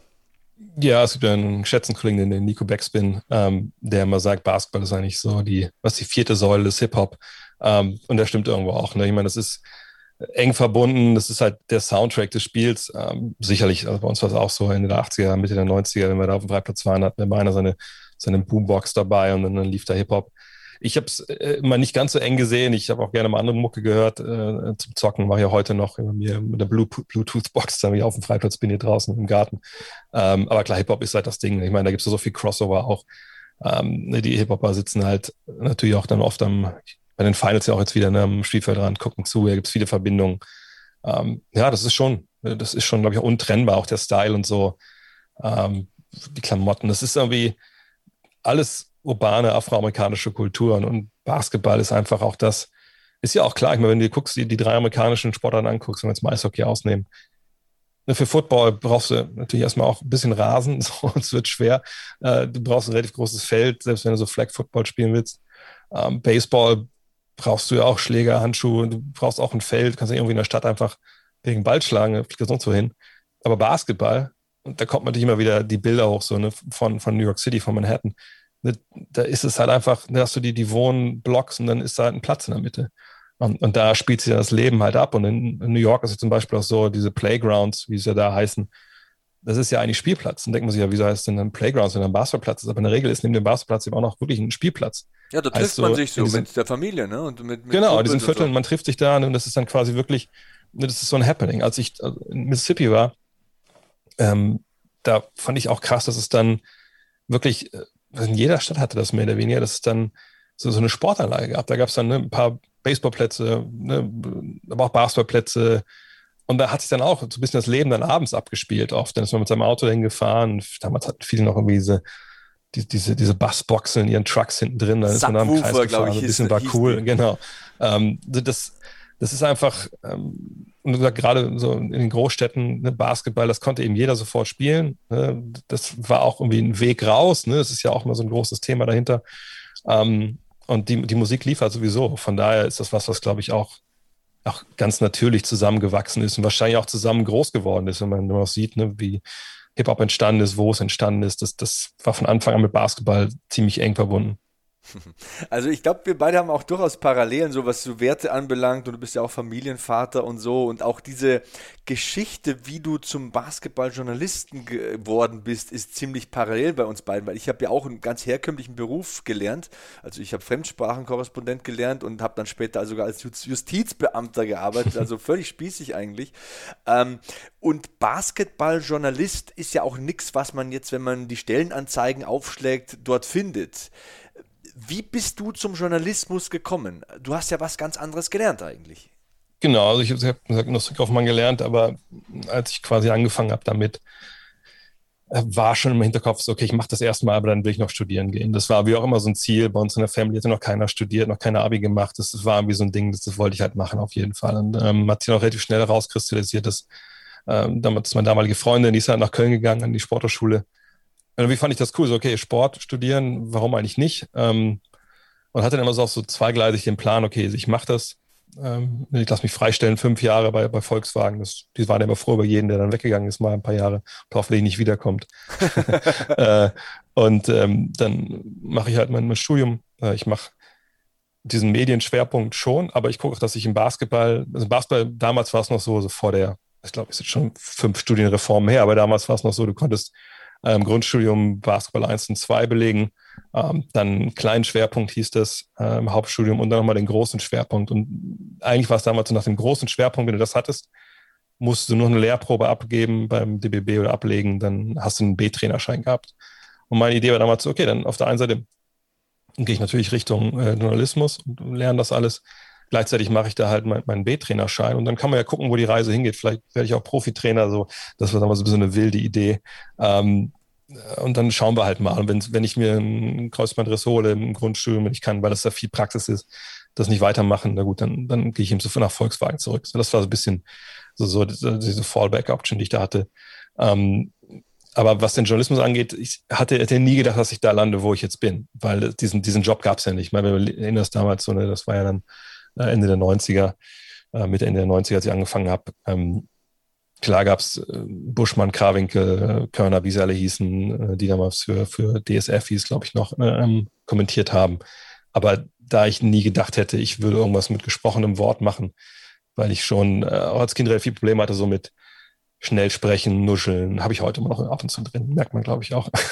ähm, dachte ich mir so, ja, nee, das muss nicht sein, aber das geschriebene Wort hätte ich schon Bock zu. Und eigentlich war so ein bisschen der, der Plan oder der Best Case, dachte ich, okay, ähm, wenn ich irgendwo in einer Zeitung schreiben könnte als, als Sportredakteur und dann ist dann auch Basketball mit dabei, weil ist ja dann oft so, ne, so obskure Sportarten wie Basketball, wenn du in so einer Redaktion bist, Sportredaktion, wenn du da Ahnung von hast, bist du sofort der, der darüber schreibt, weil das sonst ja keiner will. So, alle wollen ja Fußball machen, die Sachen, die sie irgendwie kennen. Ähm, und dann dachte ich mir, okay, wenn ich also das Angenehme mit der, mit der Arbeit verbinden kann, perfekt. Äh, und über andere Sportler schreiben, ist auch kein Thema. Äh, sicherlich gab es immer so die Ideen, ach, vielleicht brauchen wir so ein eigenes, so ein Magazin, aber Basketball-Magazin, aber das war so farfetched und, und so, so ein spitzer Markt, das war eigentlich unrealistisch. Ja, ja, so kam dann halt ein bisschen anders, witzigerweise alles. Ähm, aber da war halt auch eine Menge Glück dabei. Meine Idee war einfach, ich wollte über Sport schreiben, so über die Leute dahinter, die Menschen, die Bewegtgründe. Ähm, ja, und das hat ja auch ganz gut funktioniert, wenn es auch, wie gesagt, viel besser funktioniert hat, als, als ich jemals gedacht hätte und sich auch eine Richtung entwickelt hat, weil niemand wusste äh, damals, äh, Anfang der 2000, was, was ein Podcast sein könnte. Äh, was ein Streaming-Anbieter sein könnte. Okay, da ist meist Fernsehen, nur in anderer Form. Aber das war wirklich äh, ein Weg, den ich da gegangen bin, wo ich von Anfang nicht wusste, wo ich am Ende rauskomme. Wo du herkommst, ist ja, wie du selbst sagst, ein Problemviertel. Ähm, mhm. Erklär das mal, sag mal ein paar Worte dazu. Ich kann mir da wenig dazu vorstellen. Du hast in ein paar Interviews äh, den Begriff Problemviertel benutzt. Das hat mich stutzig gemacht. Ja, ich meine, Westhagen äh, war, glaube ich, mal gedacht, so stadtplanerisch. Ah, okay, das ist ein relativ neuer Stadtteil. Ich denke mal, der wird so in den 60ern, 70ern hochgezogen. Ja, 60, 70er wurde er hochgezogen und im klassischen Stil damals, also so in DDR würde man sagen, Plattenbauten, aber einfach Hochhaus, Siedlungen, ähm, direkt an der A39 quasi so lang gebaut. Ähm, und ja, das sollten eben Arbeiter von Volkswagen einfach ja, schön leben können, äh, in relativ geräumigen Wohnungen, aber halt in so Haus, äh, Hochhausdingern. Ähm, und man konnte Westhagen, ich weiß nicht, wie es heute ist, wahrscheinlich ähnlich, so ein bisschen einteilen. Es gab so ein, darf man auch keinem erzählen, es gab den Dresdner Ring, den gibt es immer noch. Aber es war damals halt, also in einem Wohngebiet, eine zweispurige Straße in beide Richtungen. So. so. Und dementsprechend wurde da natürlich auch in der Stadt wie Wolfsburg Auto gefahren. Also relativ fix natürlich auch. Und wie man das in Deutschland so macht, bestimmt keine 50, ne?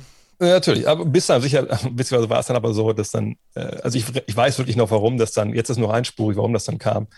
Äh, mit reingespielt hat, dass einer, der mega besoffen war, einfach da mit 80, 100 Sachen durchgeknallt ist und einfach mehrere Autos, die da geparkt haben, mitgenommen hatten. Danach hat man gesagt, vielleicht ist eine gute Idee, das ein bisschen äh, zu beruhigen. Ähm, aber da habe ich aufgewachsen und sag mal, links vom, ähm, äh, vom Dresdner Ring, da war so noch, da war die Gegend, da war alles in Ordnung, aber rechts davon, wo auch der Basketballplatz lag, da war da alles ein bisschen enger. Äh, also links davon war hinter den, der Häuserzeile, die da war, quasi noch so ein Park. Aber rechts davon war alles sehr eng, ähm, ein Einkaufszentrum mit relativ dunklen Gassen. Und da war dann schon so, da hast du auf die Schnauze gekriegt. So. Also da, da wurde dann auch ja, ein bisschen gedealt und so. Ich habe das oft so ein bisschen nur von, von außen mitbekommen. Also Jungs, mit denen ich dann, also meine Schule war auch, das Albert-Schweitzer-Gymnasium war dann auch dann da auf der Seite.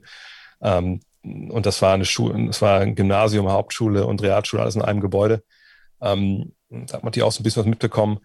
Ähm, ein paar Freunde von mir haben wir da auch, wie gesagt, gewohnt. Das war jetzt kein Ghetto oder so, das, das wäre total überzogen. Aber es war schon, man hat schon gemerkt, es war, da gab es schon Brennpunkte in Westhagen. Das ist heute sicherlich auch noch so, wie gesagt. Äh, und war jetzt nicht so eine, so eine Vorstadtsiedlung oder keine Ahnung, äh, war jetzt nicht, äh, ich, will gerade Münchner Viertel, was mir einfällt. Glockenbach, war nicht das Glockenbach-Viertel, sagen wir so. es war schon, war ein bisschen rougher unterwegs. Also auf dem Basketballplatz weiß ich auch noch, äh, dass wir da stellenweise auch echt Probleme hatten, wenn da halt Leute kamen, äh, die dachten, so ja, den Basketballern jetzt mit dem machen wir uns mal einen Spaß. Dann musste man auch mal manchmal handgreiflich werden. Das, äh, das war schon ein bisschen härter. Aber es war noch, manchmal denke ich auch, vielleicht denkt man es auch nur aus heutiger Sicht. Vielleicht war das damals auch ganz normal, so Ende der 80er, Mitte der 90er. Ja, ich glaube allgemein, dass unsere Jugend, du bist ja noch mal ein Stückchen älter als ich, ähm, anders war. Also ich erinnere mich daran, als ich im Gymnasium so auf den Pausenhof ging, bei uns, Adalbert Stifter Gymnasium Passau, ähm, da war ich so Anfang der 90er, ähm, wenn du da rausgegangen bist in den Pausenhof, musstest du durch das Rauchereck, so hieß das. Ja. Das war kein Rauchereck eigentlich, das war so wirklich so eine komplette ähm, ja, Zeile, so ein kompletter Bereich vom Pausenhof, so ich würde mal sagen 5 auf 15 Meter.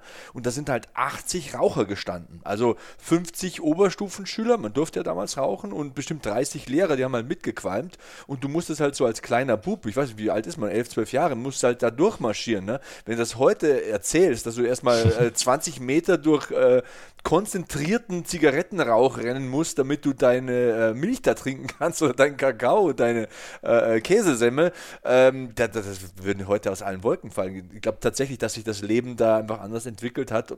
For good or worse, wie man so sagt. Ne? Ähm, was mich interessiert, spielst du eigentlich aktuell, du hast gesagt, du hast einen Basketballkorb bei dir im Garten, aber spielst du aktuell noch Basketball? Äh, wie hältst du dich fit? Hältst du dich fit? Findest du die Zeit dazu? Ja, nein, vielleicht? Ja, momentan leider ist es echt ein bisschen wenig. Ich habe den Platz hier draußen, da gucke ich halt schon, dass ich so mindestens zwei, dreimal die Woche so in der Mittagspause mal rausgehe, ein paar Körbe werfe. Das ist mir irgendwie schon noch ganz wichtig. Weil das Witzige ist halt, ich wohne hier in unserem Grundstück. Wir haben halt echt relativ viel alten Baumbestand, äh, wo es halt auch in so einem, mitten in so einem Dorf ist. Ähm, was eingemeint wurde hier von Wolfsburg, Stadt ist hier so rangewachsen. Aber das ist irgendwie so witzig, wenn man halt quasi diesen Korb, habe ich jetzt, ich gucke da nur auf Bäume. die Bäume sind daneben und äh, die Eichhörnchen laufen dann durch, durch, äh, durch die Bäume. Das ist irgendwie total irgendwie cool. Und dann selbst wenn es so eine halbe Stunde ist, das hat irgendwie, ich weiß nicht, hat für mich immer irgendwie was Beruhigendes gehabt, wenn ich aber auf den Kopf geworfen habe. Ne? Weil irgendwie, du hast dann diese, die, die, ich will es nicht mal Mikrobewegungen nennen, aber du hast dann diese kleine Bewegung, du wirfst irgendwie, ne, das ist natürlich was, wo ich halbwegs konzentrieren muss. Auf der anderen Seite ist natürlich auch totale Routine nach jetzt über 30 Jahren. Äh, aber du hast halt immer auch diesen direkten, dieses direkte Erfolgserlebnis oder eben nicht. Und wenn du es nicht hast, denkst du, fuck, was war jetzt eigentlich los? Wieso habe ich den Ball daneben geworfen? Ähm, dann habe ich natürlich auch meine Freiwurflinie hier, wo ich mich da hinstelle und sage, komm, zehn, zehn müssen es sein, vorher gehst du nicht.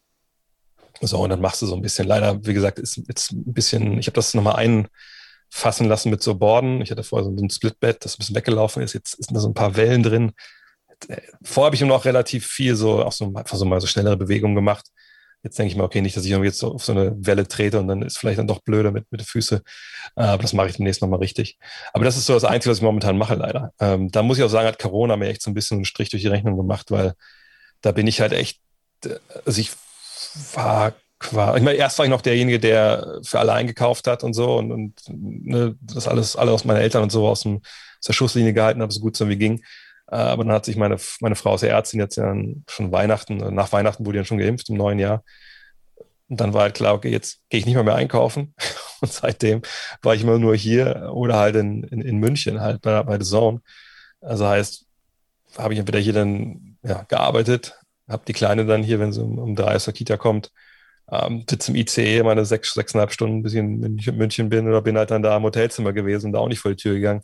Von daher habe ich es echt schleifen lassen, muss ich ehrlich sagen. Mhm. Ähm, aber da muss was gemacht werden wieder. Aber das Werfen, das ist schon immer noch da und das und die Hundespaziergänge sind da, aber das ist so der einzige Sport, den ich momentan habe, leider Gottes, ja. Dieses äh, Swish, wenn man äh, wirft, also ich treffe ja nicht mehr viel, weil ich es viel zu selten spiele, aber wenn man, wie du sagst, Freiwürfe wirft und bei mir sind es wahrscheinlich drei von zehn, die ich treffe oder so, aber dieses Wisch, wenn der Ball dann glatt reingeht, das ist so was Beruhigendes. Das hat was, was ja, vor allem, ich, ich merke es bei mir jetzt auch total, dass ähm, ich aus dem Stand und so äh, ist eigentlich, glaube ich, acht von zehn sind drin. Aber sobald ich ein bisschen werfe, ein bisschen springe, gehen die sonst wohin. Wo ich denke, okay, das ist auf jeden Fall ein Thema, wo ich mal, mal nacharbeiten muss demnächst, weil das Timing komplett abhanden gekommen ist. Aber es ist halt, es ist so, es ist so Zen, finde ich, ne? So Swish und dann holst du den Ball oder der Ball kommt direkt zurück. Äh, und dann, na klar, ich meine, selbst jetzt mit knapp 50 ist es noch so, dass ich dann halt irgendwann ein, zwei Dribblings und dann natürlich im Kopf sagst du, ja, zählst runter und wirfst trotzdem. Das ist halt wie mit 16 auch noch. Ähm, das würde sich ja auch nie ändern. Ähm, aber es ist wirklich halt was, ich weiß nicht, woran es liegt, ob diese kleinen Erfolgserlebnisse sehen, ob es dieses, der kleine Challenge ist, die man selber halt hat, um den Ball da oben reinzuwerfen. Äh, oder einfach auch Erinnerungen, die da hochkommen, keine Ahnung. Aber ich weiß, es ist einfach was super Beruhigendes. Und das ist echt so, so eine kleine Oase, auch wenn es dann nur, wie gesagt, zehn Minuten, halbe Stunde sind jeden Tag. Das ist schon, das will ich schon nicht missen. Deswegen habe ich mir das, das Ding da hinten ja auch hingebaut. Ja, aber allzu verständlich. Ich habe mein Home Gym mega aufgerüstet jetzt äh, hm. während der Lockdowns, weil mir das wichtig war. Ähm, achtest du auf das, was du isst? Also achtest du auf deine Ernährung? Meine Frau achtet auf meine Ernährung, also gut es geht. Ja, es, ich, ich merke halt auch jetzt, seit meine Frau jetzt mal einkaufen geht, ist es schwieriger geworden ähm, für mich mit der Ernährung, weil äh, jetzt dann halt dann viele Sachen da sind, wo ich denke so, okay, kann man das überhaupt essen, was da steht? Ähm, ich, ich sag mal so, ich achte nicht genug drauf. Ich habe es zeitlang mal, mal sehr, sehr intensiv gemacht. Ähm, Tim Ferriss wird ja auch was sagen. Mhm. Ähm, der hat ja mal, oder ist ja, glaube ich, bekannt geworden, damals auch da mit seiner äh, Geschichte, dass man halt eigentlich äh, nur noch Slow Carbs isst und keine äh, Fast Carbs mehr. Da habe ich mich echt mal also über ein Jahr extrem lang gehalten. Das war auch wirklich phänomenal. Das hat auch echt super funktioniert. Klar, noch mit ein paar Supplements, so, dass man auch seine Vitamine so bekommt. Ähm, aber ich merke das bei mir einfach momentan, dass auch durch dieses, das Reisen ist das Schlimmste, finde ich. Weil wenn ich zu Hause, wenn ich meine Infrastruktur habe und ich, ich darf selber einkaufen gehen, dann hole ich mir meinen Stuff auch. Das, dann mache ich mir morgens mein, mein Omelett, das hält dann auch super vor, ne? Und äh, ne, das, das ist dann alles okay. Dann trinke ich auch mein Wasser. Aber wenn ich dann sechseinhalb Stunden im ICE sitze, ne, das ist dann einfach, und dann kommst du da, das war jetzt am Lockdown auch so echt krass, dass dann ankam und immer dachte, okay, also ich, erstmal haben eh nicht viele Hotels aufgehabt und dann war aber auch klar, ich muss ein Hotel am Bahnhof nehmen, weil wo kriege ich sonst was zu essen her?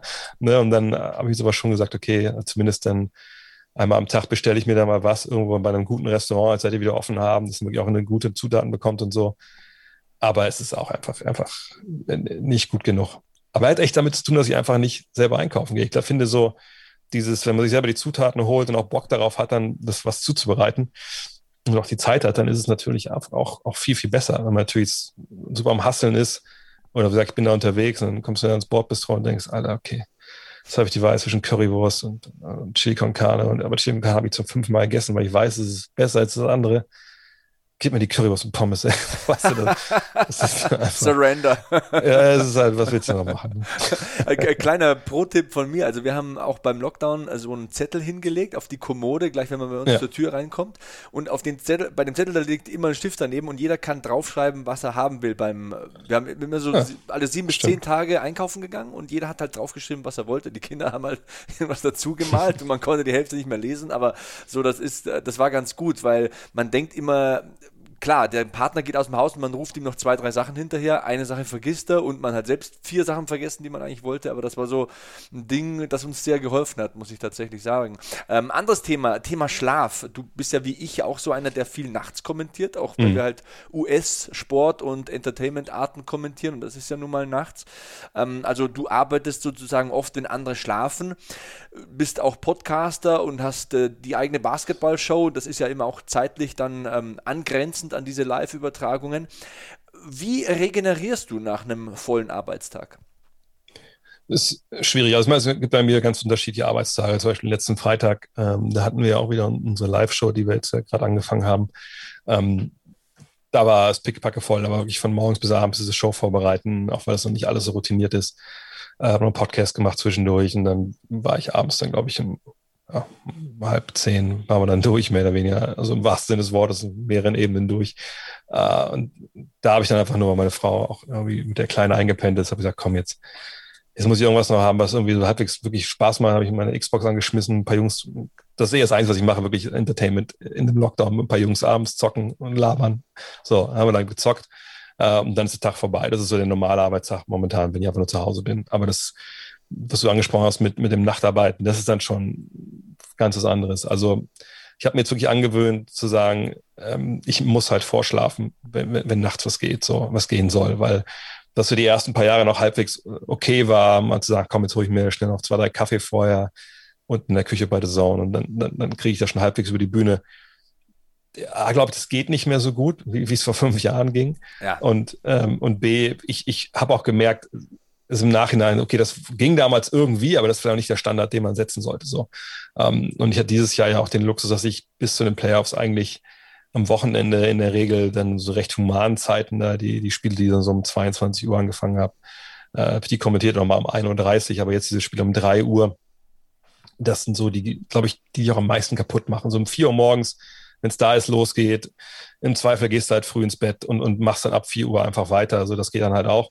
Äh, aber um drei Uhr ist es schon wirklich rough. Und da gibt es halt bei mir echt krasse Unterschiede. Es gibt, also es gibt die Tage, wo ich weiß, ich muss am nächsten Tag äh, die Kleine aus der Kita abholen um drei. Das heißt, wenn ich um drei angefangen habe zu kommentieren, schaffe ich den Zug um fünf vor sechs nicht, aber den glaube ich dann um fünf vor sieben. Und dann lasse ich mich zum Bahnhof fahren, wenn der Kollege in die Stadt muss von der Saison, wenn ich nämlich die, die S8 fahre zum Bahnhof, ja, hänge da ein bisschen ab, wenn ich den nicht sofort kriege, den Zug. Ja, und dann fahre ich halt nach Hause im Zug und entweder penne ich im Zug, was kannst du dir vorstellen, nicht geil ist. Mit 1,97 überhaupt nicht. ja, vor allem morgens, wenn da die, die Pendler und so dazukommen. Ähm, dann komme ich dann echt zerstört zu Hause an mittags und ähm, ja, habe dann eine Stunde bevor die Kleine kommt. dann muss man eh auf über 100 Prozent sein. Äh, das ist das sind Tage, die einfach, die auch zehren. Also die Tage, ich schleppe ich dann auch ein paar Tage mit mir mit, wenn ich ehrlich bin. Ja. Äh, wenn ich im Hotel bleiben kann oder ich kann schlafen, also ideal ist jetzt so, wenn ich sage, okay, ich lege mich, ich bin so ich, um sechs, sieben, acht in, in, in, in äh, München, ich lege mich drei, vier Stunden vorher hin, ich, ich mache mein Ding, ähm, komme ins Hotel und penne da dann noch bis zwölf und oder bis zehn vor zwölf, vor zwölf ist ja Checkout und dann einmal die Dusche, Zähne putz und raus so. Äh, und dann geht's. Also wenn ich zweimal vier Stunden habe, dann ist es schon okay. Ähm, ich habe irgendwo mal gelesen, dass es auch biologisch die Zeit wäre, wo man schlafen sollte, zweimal vier Stunden. Vielleicht mache ich mir auch was vor, aber ich habe momentan das Gefühl, dass das echt ganz gut funktioniert. Aber ohne Vorschlafen durchzuziehen, da leidet echt die Performance. Also das ist dann einfach auch zu viel. Ähm, und ich merke echt jetzt im zunehmenden Alter, wahrscheinlich spielt auch alles mit rein, ne? wie gesagt, weniger Sport, Ernährung nicht optimal. Ja, man wird auch nicht jünger, ne? Vaterzeit ist, ist unbesiegt. So, ja, ja es ist so. Das, ich meine, ich habe das letztes wieder gemerkt, was war das denn? Ähm, das muss an einem Tag gewesen sein, genau.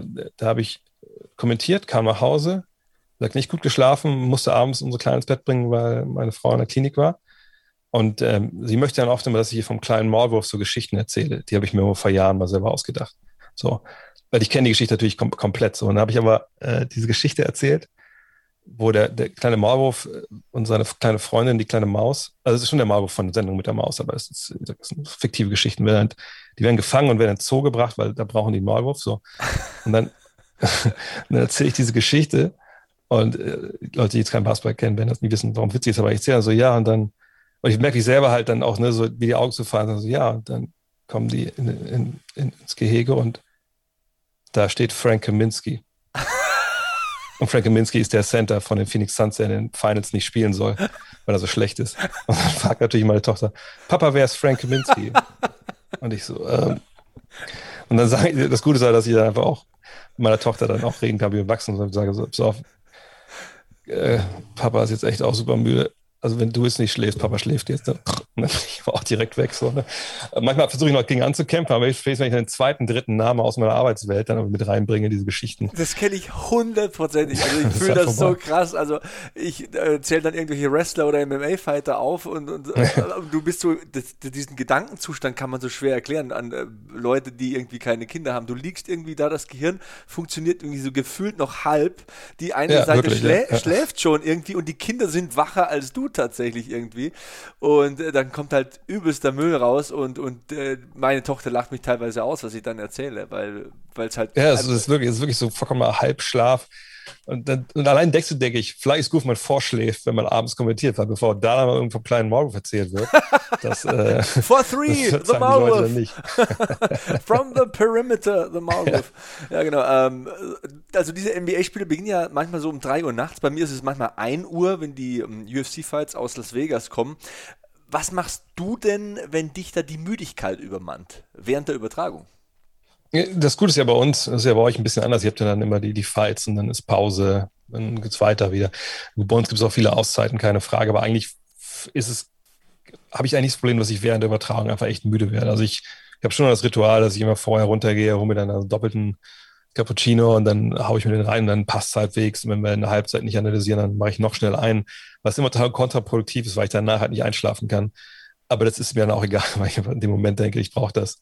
Ähm, aber so wirklich müde während der Übertragung werde ich nicht. Also wenn wir mal so richtig, richtig Kack-Games sind, wo wir irgendein Team schon mit 20, 30 führt, dann okay. Auf der anderen Seite finde ich es bei uns eigentlich ganz cool, dass wir dann schon das hinbekommen, immer noch auch viel zu erzählen und in so Gesprächen mit dem Kollegen das dann äh, einfach so interessant zu gestalten, dass man auch selber Bock hat, noch das, das über die Bühne zu bringen. Also da mit der Müdigkeit in den Geschichten habe ich gar nicht so das Problem, wenn ich ja. ehrlich bin. Da kann man sich die Bälle schön zuspielen. Äh, ja. Kommentiert ihr auch manchmal alleine? Äh, ich jetzt nicht. Also bei uns gibt es natürlich relativ viele Spiele, wo wir nur einen Kommentator haben, aber da ich halt Experte bin, wir, bin ich halt immer zu zweit und wäre immer da. Also ich, ich sag mal so, wenn jemand, wenn man allein da sitzt, da muss ich auch sagen, Hut ab vor den Kollegen. Das, das finde ich dann schon auch krass. Gerade so unter der Woche, wenn es jetzt auch nicht gerade Spiele sind, jetzt hier Playoffs oder Finals in der regulären Saison, wo es auch vielleicht um nichts geht. Ähm, da denke ich, ist das schon echt rough, das dann wirklich so rüberzubringen, wie wir es rüberbringen müsste. Und das ist ja auch so ein Ding, ne? man macht das ja live natürlich, dann mitten in der Nacht. Aber die Leute schauen es natürlich dann oft einfach on demand am nächsten Tag und die sind halt nicht müde, sondern die wollen natürlich da eine Top-Performance auch von, von, dir als Kommentator haben. Und ähm, das ist halt echt, ja, ist schwierig. Ne? Das ist wirklich, also ich, Hut ab vor denen, die das alleine machen. Das finde ich einfach echt, echt mega schwer. Also ich habe teilweise diese Fight Nights, bei den Fight Nights sind sechs Kämpfe, bei den Pay-Per-Views sind fünf Kämpfe und meistens auch wirklich unterhaltsame Matchups. Aber bei den Fight Nights hast du teilweise Kämpfe, ähm, also sechs Stück, also mehr als normal und du bist alleine, weil das halt kleinere Veranstaltungen sind. Ja. Und die Leute sagen dann zu mir immer, ähm, wie, wie machst du das? Bei mir ist es halt so, ich gehe halt immer mit dieser Einstellung rein, ey, das war immer mein Traumjob und ich mache hier mein Hobby und ich lieb's einfach krass und mein Hirn brummt einfach krass während der Veranstaltung, aber wenn es dann vorbei ist, falle ich so in ein ja, heftiges ja. Loch. Also ich kann eine, ja. eine halbe Stunde Auto fahren und dann ist es auf einmal komplett vorbei bei mir. Also da muss ich ja. dann auch hinlegen oder hinsetzen, je nachdem, ob ich Zug oder Auto fahre. Aber dann geht da gar nichts mehr.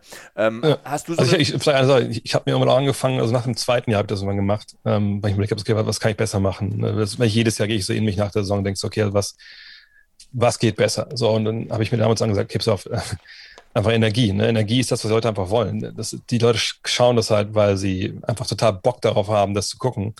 Und äh, ich bin jetzt zwar gegen diese, diese Schreihälse am Mikro, die dann alles so mega Abfeiern. overhypen, aber die Energie muss halt immer da sein. Das hat mir echt jetzt auch mal dann auf meinen Notizblock geschrieben, Energie, Energie, Energie. Also wenn es bevor es losgeht, um es wirklich auch nochmal zu verbalisieren, äh, weil das finde ich einfach wichtig. Ähm, vielleicht sogar das Wichtigste von allem. Also du kannst gerne mal eine Analyse irgendwo falsch liegen, aber wenn du die Energie nicht bringst, glaube ich, dann, dann merken das die Leute halt auch sofort. Ja, es muss eine Grundenergie da sein, auf jeden Fall. Ähm, hast du einen bestimmten Tagesrhythmus, um dann pünktlich zur Übertragung fertig und fit zu sein? Gibt es da so ein Ritual oder sagst du, so und so viel Schlaf muss es sein und äh, ich ziehe den linken Schuh vor dem rechten an? Ich glaube, wenn das, ähm, wenn ich alleine wäre, wäre es sicherlich so, dass ich da einen festen Rhythmus hatte. Ich weiß noch, im ersten Jahr bei der Saison, da waren so Kleine noch nicht da, da war das, da war das schon so. Ne? Jetzt muss ich sagen, ist es halt super unterschiedlich. Also in der Regel mein Tag fängt so um Viertel nach sieben, halb acht an, da wecke ich die Kleine, die muss nur acht in der Kita sein, die ist Gott sei Dank bei uns direkt über die Straße, das ist nicht weit. Bei uns auch, Meter, aber wieder eine Parallele. Das ist einfach total geil. Äh, und dann ne, ziehe ich sie an, putze die Zähne, alles, ne, mach die Haare. Okay, sind wir ehrlich, ich mache die Haare nicht schön. Ich setze meistens eine Mütze auf, weil ich denke, da gibt es genug Leute in der Kita, die das geil finden, Zöpfe zu binden. Da, da, da, muss ich mich, muss ich weder mich noch das Kind mit belasten. So, einmal kämmen muss reichen. Naja, ähm, und äh, wenn ich dann wirklich zu der Zone muss an dem Tag, dann ja, ist danach quasi dann mehr oder weniger schnell Taschen packen, äh, los, dann im Zug arbeiten, je nachdem, was ansteht. Und wenn ich es dann schaffe, so um ja, sechs, sieben, acht, manchmal ist es auch viel später, je nachdem, äh, dann in, in, München zu sein, je nachdem, wann das Spiel ist, dann ist schon nochmal vorschlafen. Also ich will immer mindestens so zwei Stunden schon irgendwie, äh, meistens wären es dann so drei, zweieinhalb, drei, ähm, was eigentlich auch ein bisschen wenig. Also gerne würde ich halt vier auch schlafen, aber irgendwie dann ist trotzdem immer noch irgendwas. Ne? Und dann, und dann, dann hast du ja Zugverspätung und es ist halt, ja, manchmal schlafe ich auch im Zug schon mal eine Stunde und dann ne, reichen auch zwei nachher. Aber so wirklich so einen ganz klaren, festen Tag habe ich, äh, Ablauf habe ich nicht. Was ich jetzt leider dieses Jahr auch nicht geschafft habe. Ich bin halt, glaube ich, nur zweimal das ganze Jahr mit, mit der S8 reingefahren äh, nach Ismaning weil dann musst du ja nochmal umsteigen in den Bus, kennst ja alles. Ja. Ähm, dann hat man gesagt, okay, come on, ey, jetzt jede Minute, die ich irgendwie hier noch im Bett liegen kann, ist mir aber wichtiger. Haben wir jetzt noch wie ein Uber bestellt. Ja, also der, der Luxus des kleinen Saison-Kommentators, dass man sich das leistet. das verstehe ich total. Ähm, ist ja auch ein ähnliches Thema. Also NBA-Spieler absolvieren ja 82 Saisonspiele und da sind viele lange Reisen dabei. Ähm, wie gelingt es Basketballern über so einen langen Zeitraum fit zu bleiben? Weil man kann ja zwischendurch nicht immer regelmäßig so trainieren, wie man sich vorstellt. Ja, es wird eh relativ wenig, also Mannschaftstraining gemacht in der NBA. Also was, eine Sache, die, glaube ich, fast alle Spieler, glaube ich, machen, ist, dass sie, weil man ja in USA ja auch noch diese Zeitverschiebung hat, drei Stunden von der Ost- zur Westküste, dass sie, also viele bleiben quasi in ihrer Zeitzone von der Uhr her. Es gibt auch Teams, die dann ne, gar nicht die lokale Zeit irgendwie aufrufen, sondern ihre, ihre eigene Zeit. Ähm, aber Schlaf ist so ein Thema, was natürlich in den letzten Jahren immer größer geworden ist in der NBA. Also richtige Schlafcoaches äh, für bestimmte Teams, äh, ne, die halt Spielern helfen, in der wenigen Zeit, die du halt hast, komplett zu relaxen so und da auch die Regeneration anzuschieben. Und selbst wenn jetzt nicht im Team trainiert wird, ähm, was natürlich in der NBA einfach wahnsinnig gut ist, ist sind diese Physiotherapie, äh, ja, Physiotherapeutenstäbe, ähm, ja, die Athletikstäbe, die echt gut miteinander arbeiten, die natürlich auch mittlerweile, die haben ja so viele Arten, wie sie Daten erheben können, Müdigkeit erheben können von den Spielern. Und dann einfach auch, im Idealfall, sicherlich ist nicht bei jedem Team gleich gut, äh, haben sie wirklich punktgenau abgepasste Trainingspläne äh, für die einzelnen Athleten, die dann halt auch ne, im Hotel oder halt dann in der Trainingslage des Gegners halt dann umgesetzt werden können. Ist sicherlich nicht optimal, gerade halt, wenn du, ich meine, jetzt mittlerweile hat man nicht mehr dieses vier Spiele in fünf Tagen, aber sagen wir mal drei Spiele in sechs Tagen und du fliegst, keine Ahnung, wenn du kommst aus Milwaukee, wenn wir bei dem Beispiel sind, das ist ja relativ zentral, aber du kommst aus New York und du fliegst wie nach Utah fürs eine Spiel, ne, spielst abends um, um acht, äh, bis um eins aus der, aus der Halle raus am Flughafen, fliegst nach LA, sind wahrscheinlich zwei, drei Stunden, ähm, checkst dein Hotel ein mitten in der Nacht, äh, hast dann irgendwie mittags dein Shootaround. Das ist natürlich auch schwierig, dann wirklich, wenn du diese Reisestrapazen hast, äh, das so zu machen. Weil das, ich meine, im Fußball, klar, ist auch so, wenn du Champions League oder sowas spielst, bist du auch in ganz Europa unterwegs. Aber, aber du bist ähm, fast immer in der gleichen Zeitzone oder in der genau, ähnlichen, sage ich jetzt mal. Genau, da sag mal, bist du mal, drei Stunden Unterschied Zeitzone, dann musst du ja schon weit hinter den Ural fliegen, denke ich mal, ja, ja. um das irgendwie hinzubekommen. Ähm, von daher ist es, schon, ist es schon krass. Ich meine, die reisen natürlich auch klar mit ihren Privatjets, also das Thema. Aber das ist schon, das ist schon ein Wort. Aber das Gute bei den Jungs ist ja, also gerade zum Beispiel bei einer wie LeBron James, der sich auf die Fahne geschrieben hat, ne? also Availability is the best ability, also dass wenn ich spielen, ich, ich muss spielfähig sein. Das ist bei ihm ja das A und O. Der investiert jedes Jahr um die zwei Millionen Dollar halt in, in, in seinen Körper eben, ne, mit Cryo Ernährung. Chamber und was der alles hat, ne? Also genau, alles und äh, eigenen Chef, also eigenen Koch und so. Das ist, das ist wirklich eine Wissenschaft für sich und, und das ist wirklich auch ein Investment, was, was viele halt tätigen, weil sie natürlich wissen, dass es im Endeffekt auch ähm, sich auszahlt. Ne? Wenn du konstant deine Leistung bringen kannst, das ganze Jahr auch in den Playoffs natürlich dann in Form bis da, wo es drauf ankommt, dann schlägt es natürlich auch im Endeffekt auf deinem Bank Bankkonto nieder. Ähm, wo man sieht, und man hat es früher gesehen, mittlerweile finde ich, ist es nicht mehr ganz unterschiedlich, aber man hat früher gesehen, welche Spieler das dann vielleicht ein bisschen, bisschen weniger ernst genommen haben, zum Beispiel Charles Barkley und bei manchen. Ich liebe den, ich liebe ihn so sehr. Ich liebe den so.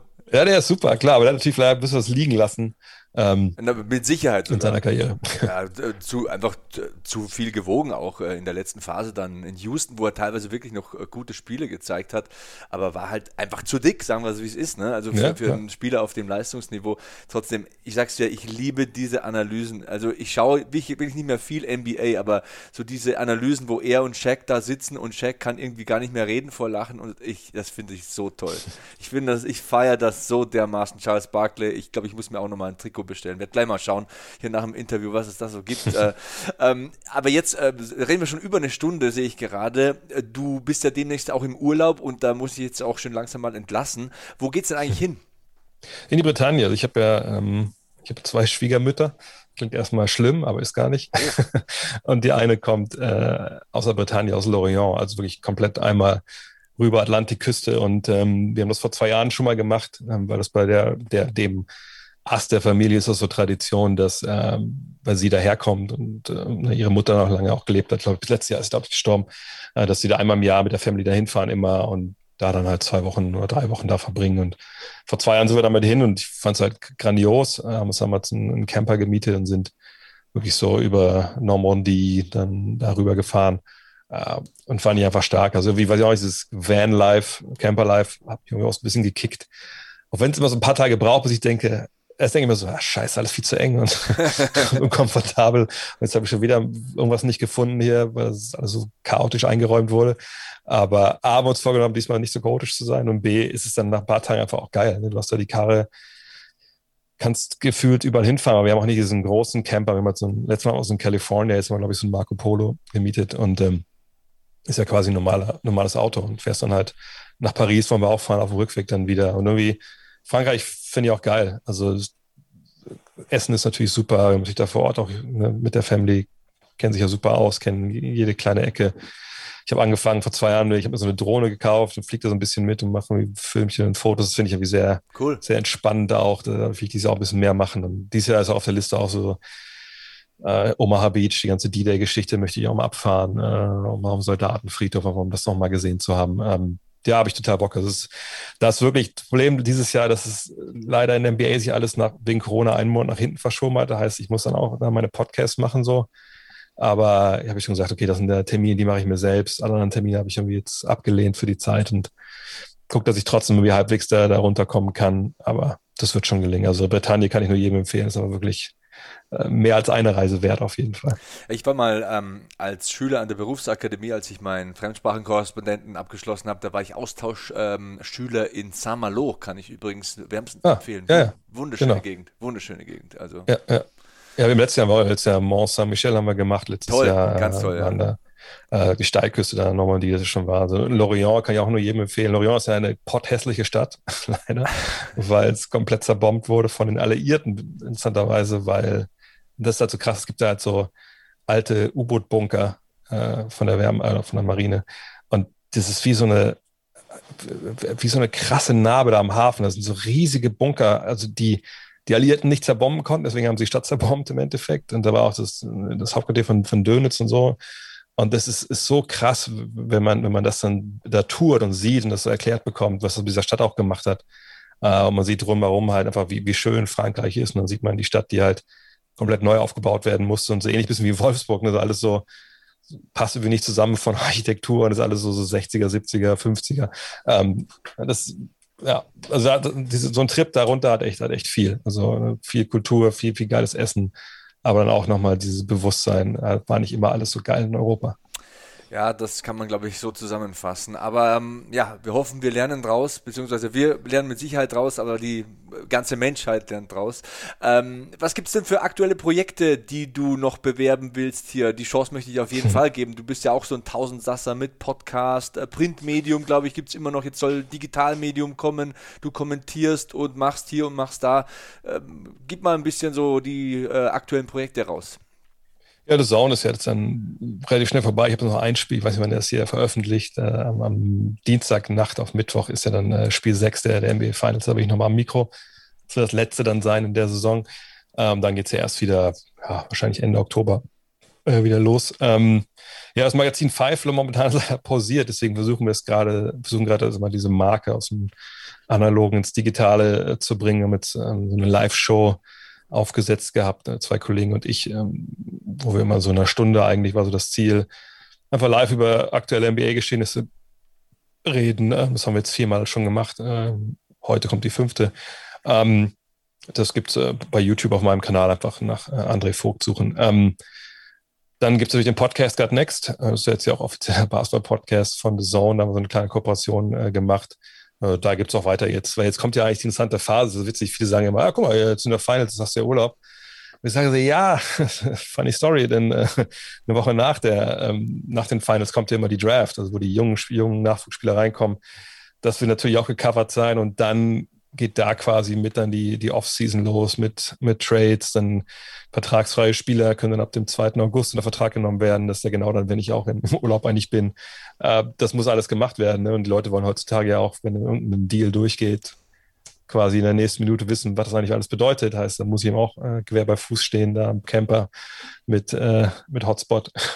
ähm, das ist dann alles bei gutnext.de ist, ist die Seite vom Podcast. Gutnext heißt der Podcast. Ähm, vergesse ich noch irgendwas? Ich glaube, das war es. Jetzt Heft, Podcast, kommentieren, ja. Ja, das sind so die Sachen. Wie ist das eigentlich so im Jahr 2021? Printmedien? Ja, nein, vielleicht. Läuft das gut? Läuft das schlecht? Es läuft ja schon seit Jahren schlecht, wenn man ehrlich ist. Also ich weiß, als ich angefangen habe ähm, im Print 2000, da hieß es schon, oh Gott, oh Gott, oh Gott, oh Gott, wie lange soll das noch alles gut gehen? Und hat ja auch eine Menge Leute erwischt. Also ich, ich, ich, ich fand es immer krass. Also eine Zeit lang war ich ja quasi jedes Jahr bei den, beim All-Star-Weekend äh, in den USA und dann gab es da eigentlich immer so dieses Kontingent von, das klar, gibt es immer internationale Journalisten, habe so ein Kontingent von Leuten, die immer da waren. Ne? Die Kollegen aus Italien, Frankreich, Spanien. Ne? Die Jungs, die halt und Mädels, die halt dann auch die Magazine gemacht haben. Und dann über die Jahre, dann, dann war mal der nicht da. Dann war der nächste wieder auf einmal nicht da. Und, dann, und die kamen auch nicht mehr wieder. Und es kam auch kein anderer wieder, der diese Hefte halt gemacht hat, sondern es gab die Hefte einfach nicht mehr. Und ähm, da haben wir es mit Five eigentlich schon relativ lange geschafft. Ähm, die Konkurrenz ist natürlich klar. Ich meine, es glaube ich noch nicht mal so, dass Leute nicht mehr unbedingt lesen wollen. Aber ne, ich glaube, Leute, Leute lesen mehr, als sie jemals gelesen haben in der Geschichte der Menschheit, nur halt jetzt im Internet so. Und ähm, ich kriege immer noch jetzt gerade auch im Zuge von Five, und das wird jetzt mal jetzt die Pause haben, äh, so Mails, wo man sagt, hey, das muss wiederkommen, das ist viel entschleunigender, das auf Papier zu lesen. Ja, ich bin auch jemand, der gerne auf Papier liest. Nur das Ding ist einfach, du, äh, es sind weniger, die es kaufen und natürlich der Anzeigenmarkt ist komplett weg, ähm, weil natürlich viele Leute sagen, okay, wenn ich, wenn ich zum Beispiel, wenn ich ein, ein Spiel habe, ein Videospiel, was ich bewerbe, bewerbe ich natürlich viel hier im Internet, weil ich zeigen kann, wie das aussieht und sich bewegt. Und bevor ich da für viel Geld Papier bedrucke, zeige ich es auch lieber da. Und da kann ich total nachverfolgen, ne, wie viele Klicks gab es, etc. Ähm, und so kommt da eins zum anderen. Und ich finde es immer noch, ist immer noch ein äh, Platz für Print. Gibt ja auch dieses schöne Gesetz, was ich jetzt vergessen habe, wie es heißt, ähm, das besagt, dass ein Medium nicht von einem anderen Medium komplett verdrängt wird. Ne? Also man, wir haben immer noch Radio, wo Fernsehen kam. Ähm, ne? Ich denke, es wird auch mal weiter im Print geben, gar keine Frage. Aber muss man auch ehrlich sein, Basketball in Deutschland ist ja auch so nischig und, und so, eine, so eine kleine Zielgruppe da musst du schon verdammt viel Glück haben. Oder wie wir es hatten, halt einen, einen Verlag, der, der extrem da ne, wohlwollend seine schützende Hand drüber gehalten hat, bis es dann irgendwann nicht mehr ging. Ähm, damit du das äh, durchziehen kannst. So, ne? Und äh, ja, mal gucken, ob es weitergehen kann. Ich hoffe natürlich, dass wir so einen, so einen Zweiklang hinkriegen, sie weniger Ausgaben dafür zu den wichtigsten Punkten halt Hefte rausbringen, gleichzeitig das ganze Jahr digital halt die Marke da halt stärken. Mal schauen. Ähm, ich bin ja nur, nur kreativer. Ich bin ja nicht der, der, der die Rechnung im Endeffekt bezahlen muss und das alles durchrechnen muss, obwohl ich mal Kaufmann gelernt habe. Da schließt sich wahrscheinlich auch der Kreis. Da sieht man, wie viel ich damals gelernt habe. Nicht so viel. Äh, aber ja, mal schauen. Also das Schöne ist ja heutzutage, es gibt ja auch andere Medien, wo man über sich unterhalten kann. Man kann auch viel selber machen. Das sehe ich ja jetzt auch gerade wieder. Und man lernt da auch viel. Von daher ist es bleibt spannend. Äh, das Problem ist, glaube ich, oder so empfinde ich es wenigstens, dass man so über Twitter oder Instagram oder, oder über die ganzen ähm, Internet-Outlets einfach sehr viele ungefilterte Informationen auf sich einprasseln lässt. Äh, da konsumiert man viel und man bekommt alles so ein bisschen mit, aber so in die Metaebene geht es eben nie rein irgendwie. Da wird man wieder gestört und man klappt das Handy wieder zu oder hm. und deswegen habe ich es jetzt ganz bewusst so gemacht. Ich habe mir das im Urlaub auch ein bisschen äh, überlegt, dass ich mir bewusste Handyzeiten zum Beispiel ähm, auferlegen werde und dass ich wieder mehr Bücher lesen werde. Und ja. das ist noch ein, mein letzter Punkt heute, den ne, mache ich jetzt ganz eigennützig, ich muss mal schauen. Also ich habe mir jetzt äh, gekauft, das, P, das äh, Buch über Pete äh, Maravich habe ich mir gekauft. Mhm. Dann habe ich mir Drive von Larry Bird besorgt. The Great Nowitzki steht noch hier. Dann Larry Bird und Magic Johnson, When the Game Was Ours. Also ich habe mir wirklich ein paar Basketballbücher auch ähm, so aus meiner Zeit so äh, gekauft. Mhm. Und äh, ich glaube, dass ich dass das gut ist, dass ich das mache. Auch so zum Thema Kampfsport, also Mike Tyson lese ich gerade, weil man einfach wieder mal ganz komprimiert und konzentriert und ausladend so über eine Person, über ein Thema, über so eine Epoche wirklich Detail für Detail die Dinge aufsaugt und einatmet. Und mir kommt es manchmal so vor, und das ist ja auch mein Tagesgeschäft, also irgendwie lüge ich mir ja auch in die eigene Tasche, ähm, dass das heutzutage alles so schnelllebig ist und dass ich immer nur so, so Bruchteile mitbekomme, aber dass ich mir nie so zwei, drei Stunden mal Zeit nehmen kann und das Thema wirklich allumfassend für mich so einschließen kann. Und ja, das probiere ich jetzt momentan mal aus. Mal sehen. Äh, hast du vielleicht noch irgendwelche Tipps Basketballbuchmäßig? Ich meine, Book of Basketball von, von, von Bill Simmons ist schon ein bisschen jetzt ein bisschen älter, aber das ist auf jeden Fall, wenn man so also, sag mal, konzentriert äh, die ganze History im Basketball mitbekommen will, ist auch ein ziemlicher Schinken, also über 700 Seiten, aber äh, kurzweilig, verschiedene Kurzkapitel. Man muss nicht immer das äh, von A bis Z lesen, man kann auch zwischendurch einsteigen, das, das ist sehr gut. Ähm, aber eine Sache vielleicht auch sehen, was du gerade gesagt hast. Ähm, es ist, ich finde, genau aus dem Grund ist, sind äh, Leute wie du und ich auch relativ wichtig, glaube ich, für, für, für die Fans da draußen, ähm, weil wenn ich eins gemerkt habe in den letzten Jahren, ist wirklich, dass es, die, die Leute wollen einfach Sachen eingeordnet wissen und wollen halt äh, Sachen auch erklärt haben. Also zum Beispiel das, das erfolgreichste Format, was ich mache, ist halt sind so Fragen-Streams auf Twitch ähm, oder einfach einen Fragen-Podcast, Leute Fragen einreichen können und ich beantworte die. Weil, genau wie du sagst, heutzutage, das geht ja nicht nur uns so, es geht, glaube ich, jedem so. Ne? Man, man sieht Sachen, ne, man ist Fan, man versucht auch irgendwie was ne, zu lernen, aber es ist auch alles so komplex mittlerweile. Ja, auch Sport kann man ja gefühlt nicht mehr einfach nur sagen, ja, kann irgendwas raushauen, weil ne, mittlerweile das alles so durchleuchtet ist und, und äh, es ist es ist ja keine Blackbox mehr, sondern es gibt so viel Analytics etc. Ne, früher hätte man sich, glaube ich, viel mehr über Sachen streiten können. Heute es Statistiken, die dann die eine Sache ausweisen, einen Klick entfernt. Und ähm, ich finde, die Leute suchen einfach so Experten, denen sie vertrauen, um, um von denen einfach auch vielleicht die eigene Meinung bestätigt oder halt ne, im Endeffekt auch dann in den Dreck getreten zu bekommen, je nachdem, wie, wie die Meinung halt ist. Ähm, und, und das finde ich ist, ist halt super, super wichtig. Und, und ähm, da bin ich ganz froh, dass ich das für die Leute so, so leisten kann, weil das ja auch ein sehr persönlicher Bezug ist, den man dann hat. Und natürlich auch ein ziemliches Maß an Vertrauen. Die müssen ja nicht auch der gleichen Meinung danach sein, die man selber hat. Aber dass man da, okay, ich will mal das von dem wissen, was er dazu sagt. So, das finde ich, eine ganz wichtige Funktion, die, die wir da haben, die sicherlich Journalisten auch früher bei einer Tageszeitung hatten, immer noch haben. Nur mittlerweile bei Leuten wie uns ist es ja so, dass wir auch jetzt klare Gesichter haben und Stimmen haben, die Leute wiedererkennen und, und, ähm, und nicht einfach nur einen Namen unter irgendeinem Artikel sehen, ähm, auf den sie auch vielleicht gar keinen Zugriff haben und eine Frage stellen können, außer im Leserbrief. Also das ist was, wo, wo ich auch immer echt denke, okay, krass, da hat man schon eine gewisse Verantwortung, auch wenn es jetzt nur um Basketball geht äh, nur irgendeine, irgendeine der schönsten Nebensachen, die es so gibt. Aber das, das finde ich mal ganz wichtig, dass man das auch, auch ernst nimmt und dann den Leuten auch ja, da rein Wein einschenkt. So, so bitter das manchmal ist bei manchen Meinungen. Ich wünschte einfach, ich hätte viel mehr Zeit.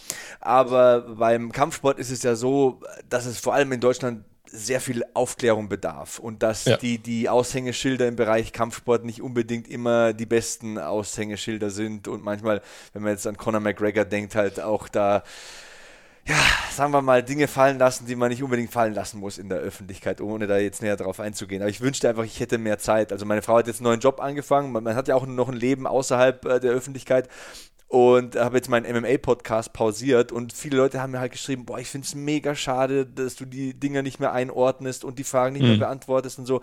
Ich möchte echt wieder irgendwie ein Loch finden in meinem Schedule irgendwie, um das wieder aufleben zu lassen, weil es halt schon auch, wie du sagst, Vorbereitungen brauchst du, ne? du, du. musst dir Zeit nehmen, du musst das Ding aufnehmen, du musst dir Gedanken machen und ähm, aber ich möchte das unbedingt machen, weil es, glaube ich, auch wichtig ist für die Fans. Ähm, apropos Fans, äh, wo können die Hörer, die Fans dich finden da draußen ähm, im Internet, in den sozialen Medien, wie es ja so schön heißt äh, und so weiter? Ja, Social Media ist eigentlich relativ leicht, das ist eigentlich überall äh, Dre Vogt, also D-R-E-V-I-G-T bei Twitter, bei Facebook, äh, bei, bei Instagram. Auf Twitch, da, da streame ich ja jetzt immer, also meistens Dienstag, hoffe ich kriege morgens auch hin, äh, twitch.tv slash André Vogt, ja, youtube.com slash Drehvogt, das sind so die Dinge, aber Ach mal ich vielleicht Richtung Buch noch einen Tipp, weil ich habe ja auch zwei Bücher geschrieben mit meinem Kollegen Jan Hieronymi. Äh, Planet Basketball 1 und 2 äh, gibt es auf planetbasketball.de ja, da ist man schon gut versorgt, wenn man da sich irgendwo reingeklickt hat. Das wird bestellt, das wird bestellt. Da werde ich auch gleich nochmal draufklicken. Das vergesse ich nicht. Planet Basketball hast du gesagt, ne? Genau. Okay, das war André Vogt. Ich war wieder mal viel zu lang, aber es war saumäßig interessant und ich hoffe auf jeden Fall, dass du irgendwann mal wiederkommst oder dass wir mal schnacken bei der Zone, wenn Gerne. wir mal da nachts anwesend sind. Man läuft sich ab und zu auf dem Flur über den Weg, aber der eine muss halt wieder schnell in die Kabine und der andere auch. Äh, die Zeit immer viel zu knapp. Auch da mein größter Feind, die Zeit. Trotzdem hat es so richtig Spaß gemacht. Ich wünsche dir einen schönen Urlaub. Ich wünsche dir ein äh, letztes schönes Spiel auch vor allem nochmal am Mikro. Danke, danke. Ähm, Wenn es dann heißt Suns gegen Milwaukee. Und ja, das war der Beat Yesterday Podcast mit André Vogt. Gleich geht es noch ein bisschen weiter mit Kevin Scheuren und mir. Bis dann.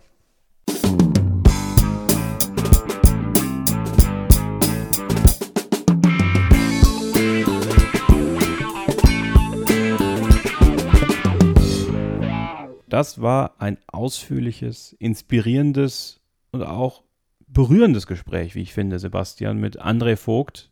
Ein genialer Typ und ich bin super froh, dass er jetzt in unserem Beat Yesterday Podcast Portfolio der Gäste steht. Ja, es sollen noch einige dazukommen. Ich finde, Dre hat da super reingepasst. Würde ihn gerne wieder einladen. Das sage ich ja fast immer, weil ich mir die Leute ja auch mit Sorgfalt auswähle. Aber ja, kann ich nur unterschreiben. Sehr guter Typ und ich wünsche ihm jetzt einen schönen Urlaub, den er in der Bretagne verbringen will. Wunderschön. Bretagne kann ich sehr empfehlen. Äh, sowieso. Äh, Frankreich als, als Urlaubsland. Äh, es ist, ist einfach schön. Äh, Venedig ist auch schön, Sebastian. Ja, keine Sorge, ja, also gar keine Frage. Aber äh, ja, ist, äh, ich gönn's ihm. Ich gönn's ihm wirklich sehr. Fun Fact, Kevin. Schätz ungefähr grob ab, wie viele Brücken gibt es in Venedig? Wie viele Brücken gibt es in Venedig? Boah, viele. Ähm, 212 fast doppelt so viele. Es sind ungefähr oh. 400 Brücken in Venedig. Aber komm, gibst du, du hättest nicht gedacht, dass ich so viel sage. nee, aber du, nachdem ich durch Venedig gelaufen bin, äh, war ich mir relativ sicher, dass es ungefähr 400 sein müssen. Du, ich bin sehr viel gerannt, teilweise mit der Kleinen auf den Schultern. Also das war schon so ein Beat Yesterday Workout fast. Und es war schön. Ich muss echt sagen, wir haben einen guten Zeitpunkt erwischt. Es waren kaum Touristen da und äh, ja, der Glockenturm des Markusdoms, äh, der ist ansonsten nur mit einer Menschenschlange in Verbindung zu setzen. Oder wenn man da auch am Markusplatz steht, äh, bei uns waren mehr Tauben als Menschen da. Das war schon richtig toll. Also gut, ein bisschen Touri-Style, auch mit der Gondel gefahren natürlich und haben auch viel Zeit am Strand verbracht. Das war ja am wichtigsten mit den Kindern Sandburgen gebaut und die Batterien wieder so ein bisschen aufgeladen für die nächsten Monate. Es ist ja so ein halbes Jahr vorbei gefühlt und auch faktisch. Und jetzt habe ich wieder ein bisschen Kraft getankt und ich bin sehr motiviert. Und ich äh, habe ja auch schon die Räder am Drehen in meinem Kopf und überlege mir, welche Gäste wir einladen könnten, sollten, vielleicht sogar müssten. Wer, wer passt denn unbedingt zu uns? Könnt ihr uns gerne sagen. Wir sind ja auf Twitter ähm, und ich auch auf Instagram verfügbar. Unser Hashtag BeatYesterday, BeatYesterdayPod. Da könnt ihr uns gerne mal schreiben, wen wir denn hier einladen sollen in den Podcast. Ähm, inspiriert uns auch da gerne. Gebt uns ein paar Anregungen, Leute. Wenn ihr uns folgen wollt, dann Sebastian Hackel bei Twitter und Instagram und Kevin-Scheuren bei Twitter für meine Wenigkeit. Und wenn ihr es noch nicht getan habt, wenn ihr vielleicht jetzt über Dre hier zu uns in die Sendung gekommen seid, dann abonniert doch gerne auch den Beat Yesterday Podcast in der Podcast-App eurer Wahl. Dann verpasst ihr nämlich den nächsten Gast und den übernächsten und den überübernächsten auf gar keinen Fall. Und wenn ihr bei Apple Podcasts am Start seid, dann lasst uns doch gerne mal eine 5-Sterne-Rezension da mit ein bisschen Feedback. Was gefällt euch, was gefällt euch vielleicht auch nicht, sind wir natürlich auch offen für, denn auch wenn wir das Ganze jetzt schon über vier Jahre machen, wir wollen immer besser werden. Auch dieser Podcast soll diesem Beat Yesterday Motto entgegenkommen und entsprechen. Und deswegen können wir das ja auch nur, wenn wir konstruktives Feedback bekommen und auch Rückmeldungen generell. Und Sebastian, wir haben ja auch die Hörerinnen und Hörer aufgefordert, wenn sie Fragen haben, wenn sie, wenn sie irgendwas haben, was sie vielleicht auch von uns im Podcast beantwortet haben möchten, von dir ganz speziell, dann können sie uns schreiben und das hat ein Hörer getan. Stimmt, das ist eine gute Überleitung, auf die ich jetzt gar nicht äh, gefasst war. Ich nehme jetzt kurz mal mein Handy in die Hand. Haha, ich weiß, was ich tue. Der Mann weiß, was er tut. Ja, hier steht es doch schon. Also, hier schreibt ein Hörer. Hallo Sebastian, zunächst einmal möchte ich mich bedanken. Deine Beiträge motivieren mich, etwas an mir zu verändern. Meinen Körper sowie die Denkweise. Ich beginne jetzt zu trainieren und hoffe, dass es mir etwas nützen wird. Kann man als schlanke Person mehr Masse bekommen? Hoffe, du hast einen Tipp oder Rat für mich. Grüße aus der Schweiz. Ja, Shoutout in die Schweiz. Ähm, Ferndiagnosen sind da natürlich immer schwierig und man muss jede Person individuell beurteilen. Ähm, ich glaube auch ein Besuch beim Arzt oder Physiotherapeuten, um so mal ja, die Grundlage zu beurteilen ist nie verkehrt, also mal ein Blutbild machen zu lassen oder beim Physiotherapeuten mal, mal äh, oder beim ähm, ja, Arzt eures Vertrauens da mal alles checken zu lassen, ist nie verkehrt. Aber generell kann man sagen, ja, natürlich, das ist möglich. Wir gehen jetzt einfach mal davon aus, dass du gesund bist, dass du keine Lebensmittelunverträglichkeiten, keine Bewegungseinschränkungen hast. Du bist einfach nur dünn, wie du schreibst und wie ich hier lese. Aber ja, kurz gefasst, ja, das kann man natürlich ändern. Und dazu lege ich dir übrigens die Podcast-Ausgabe mit Gino und Valentin ans Herz, äh, bevor ich es vergesse. Das ist vielleicht äh, ein ganz guter Punkt. Für dein Vorhaben sind zwei Faktoren wichtig. Mehr möchte ich hier gar nicht beleuchten. Das ist dann wieder zu ausufernd und dann verliert man vielleicht auch als Anfänger den Überblick. Aber für dein Vorhaben sind zwei Faktoren wichtig. Faktor 1 ist ausreichend Essen und Faktor 2 ist zielführend trainieren. Und vielleicht noch ein paar Takte zu diesen Punkten. Also Thema 1, ausreichend Essen wenn dein Körper wachsen soll, dann musst du mehr Energie zuführen, als dein Körper verbraucht. Ich glaube, das versteht man. Also das heißt, du brauchst qualitativ hochwertige Fette, du brauchst vernünftige Kohlenhydrate als Energielieferanten und du brauchst natürlich Eiweiß. Ohne Eiweiß kannst du keine Muskeln aufbauen. Vernünftig essen und dabei hochwertige Nahrungsmittel zuführen. Darauf kommt es an und so möchte ich es runterbrechen okay, wir wissen jetzt nicht, ob du Veganer bist, Vegetarier, Unverträglichkeiten hast, wie groß du bist, wie schwer du bist, welche Ausgangslage du mitbringst, etc. pp. Aber so kurz und knapp allgemein formuliert, das ist Punkt eins. Gut, Thema zwei ist dann natürlich Training, nicht Sport. Aufpassen, das ist, das ist ein Unterschied. Training, nicht Sport, was heißt das? Wer Sport macht, der will sich bewegen. Der sucht einen Ausgleich, der will auf andere Gedanken kommen, mit Freunden was machen, sich in der Natur bewegen, sich entspannen. Wer trainiert, hat ein konkretes Ziel. Dein Ziel ist es, Masse aufzubauen, Muskelmasse. Das heißt, du brauchst Progression. So, was bedeutet das wieder? Progression bedeutet, dass du in jeder Einheit die Gewichte erhöhst oder mit einem bestimmten Gewicht mehr Wiederholungen schaffst.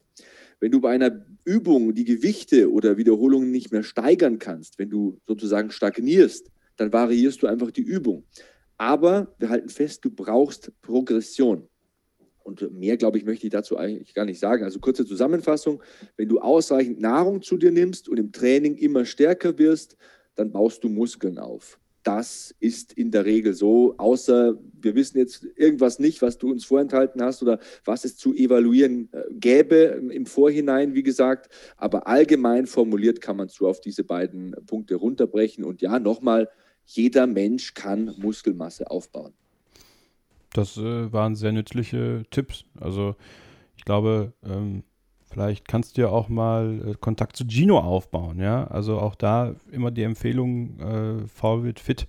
Äh, Ginos neues Projekt auf beatyesterday.org. Äh, du hast schon gerade den Podcast angesprochen mit ihm. Ich finde das ein sehr interessantes Thema, weil ähm, für, für viele äh, Männer auch tatsächlich, und da, das sollte man nicht, nicht vernachlässigen, also ähm, für jetzt jemanden wie mich, also ich bin mittlerweile mit meinem Körper soweit zufrieden. Ich meine, klar, es könnte ein bisschen weniger sein an Fett, aber mein Gott, ähm, nur es gab Phasen, da war das für mich psychisch auch ganz schön schwer. Also muss ich ganz ehrlich sagen. Und genauso geht es in die andere Richtung. Ne? Viele Männer können auch nicht damit äh, gut umgehen, dass sie halt total schmal oder total dünn sind, weil es auch wiederum in die andere Richtung dem Schönheitsideal, wie viele es ja äh, benennen, nicht entspricht. Also das, das darf man echt nicht vernachlässigen, Sebastian ja, auch Muskulatur am Rücken zum Beispiel zu haben, wenn man einen Bürojob hat und viel sitzt, ja. abgesehen davon, dass es halt gut aussieht, ist natürlich sinnvoll. Ne? Also wie gesagt, ich habe sie nochmal am Handy aufgemacht, der Beat Yesterday Podcast 47 war das mit Gino und Valentin. Valentin war tatsächlich untergewichtig, wollte äh, zunehmen.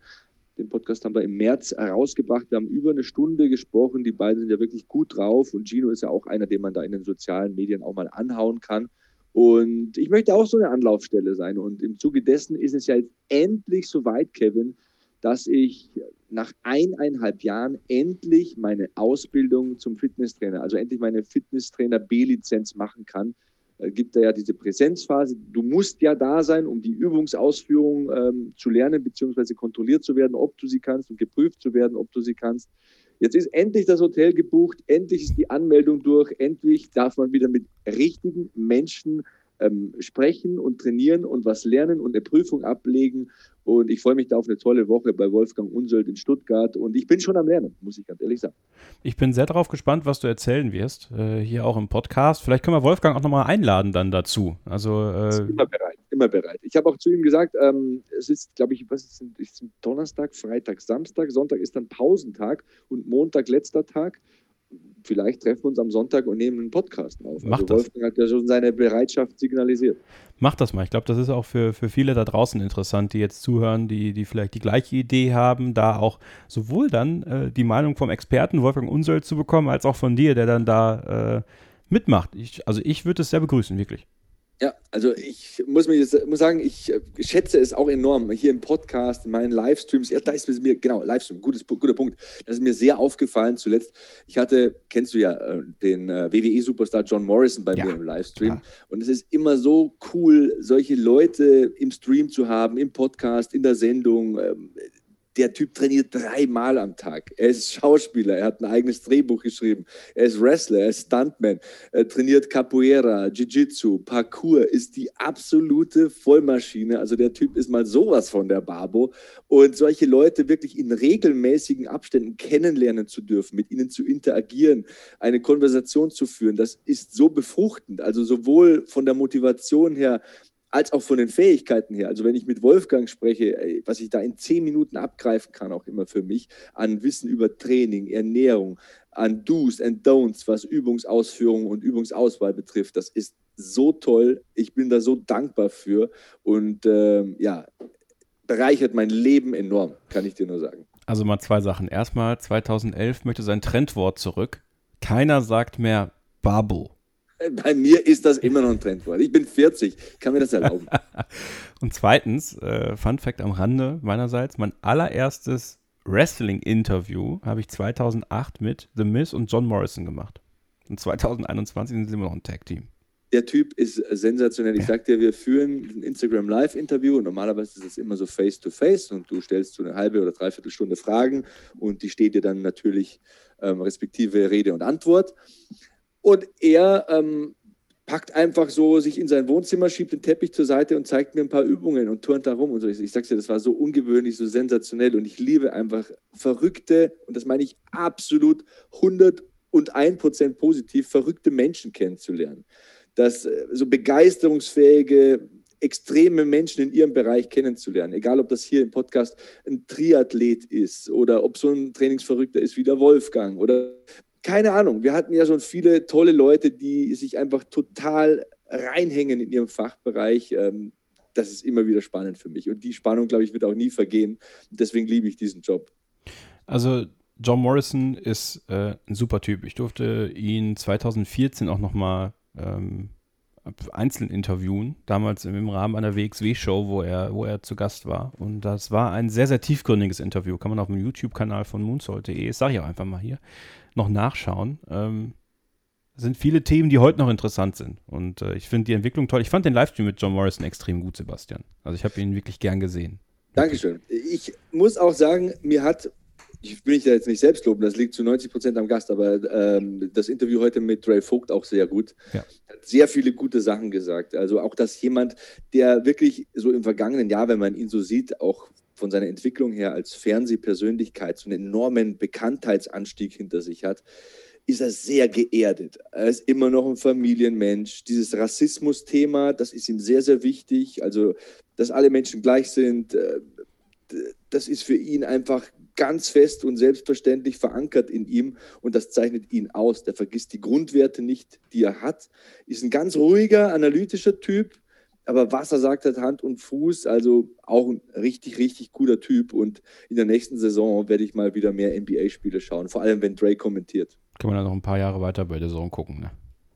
so sieht's aus, ohne Schleichfilm. Ja, ähm, ja übrigens auch, ähm, das Interview war ja ein paar Tage vor, den, äh, vor dem letzten Spiel und er hat es auch richtig prognostiziert. Also das spricht auch nochmal für seine Fachkenntnis. Komm, aber jeder hat schon davon, damit gerechnet, dass die Milwaukee Bucks gewinnen. Das ist die Story gewesen. Musste ja so sein. Mit dem Greek Freak. Ja, genau. Ach ja, Leute, das war der Beat Yesterday Podcast für den Monat Juli. Es hat mir sehr viel Spaß gemacht, äh, Dre Vogt zu hören. Ähm, ein, ein sehr ausführliches, sehr tolles Interview, Sebastian. Danke dir nochmal dafür. Es war wie immer schön, auch über, über das zu sprechen, was bei mir so abgeht, von dir was zu hören. Das machen wir im nächsten Monat genauso wieder. So sieht's aus. Bis dahin, bleibt ihr gesund, passt aufeinander auf und natürlich vergesst ihr nicht, stay hungry, stay positive, and beat yesterday.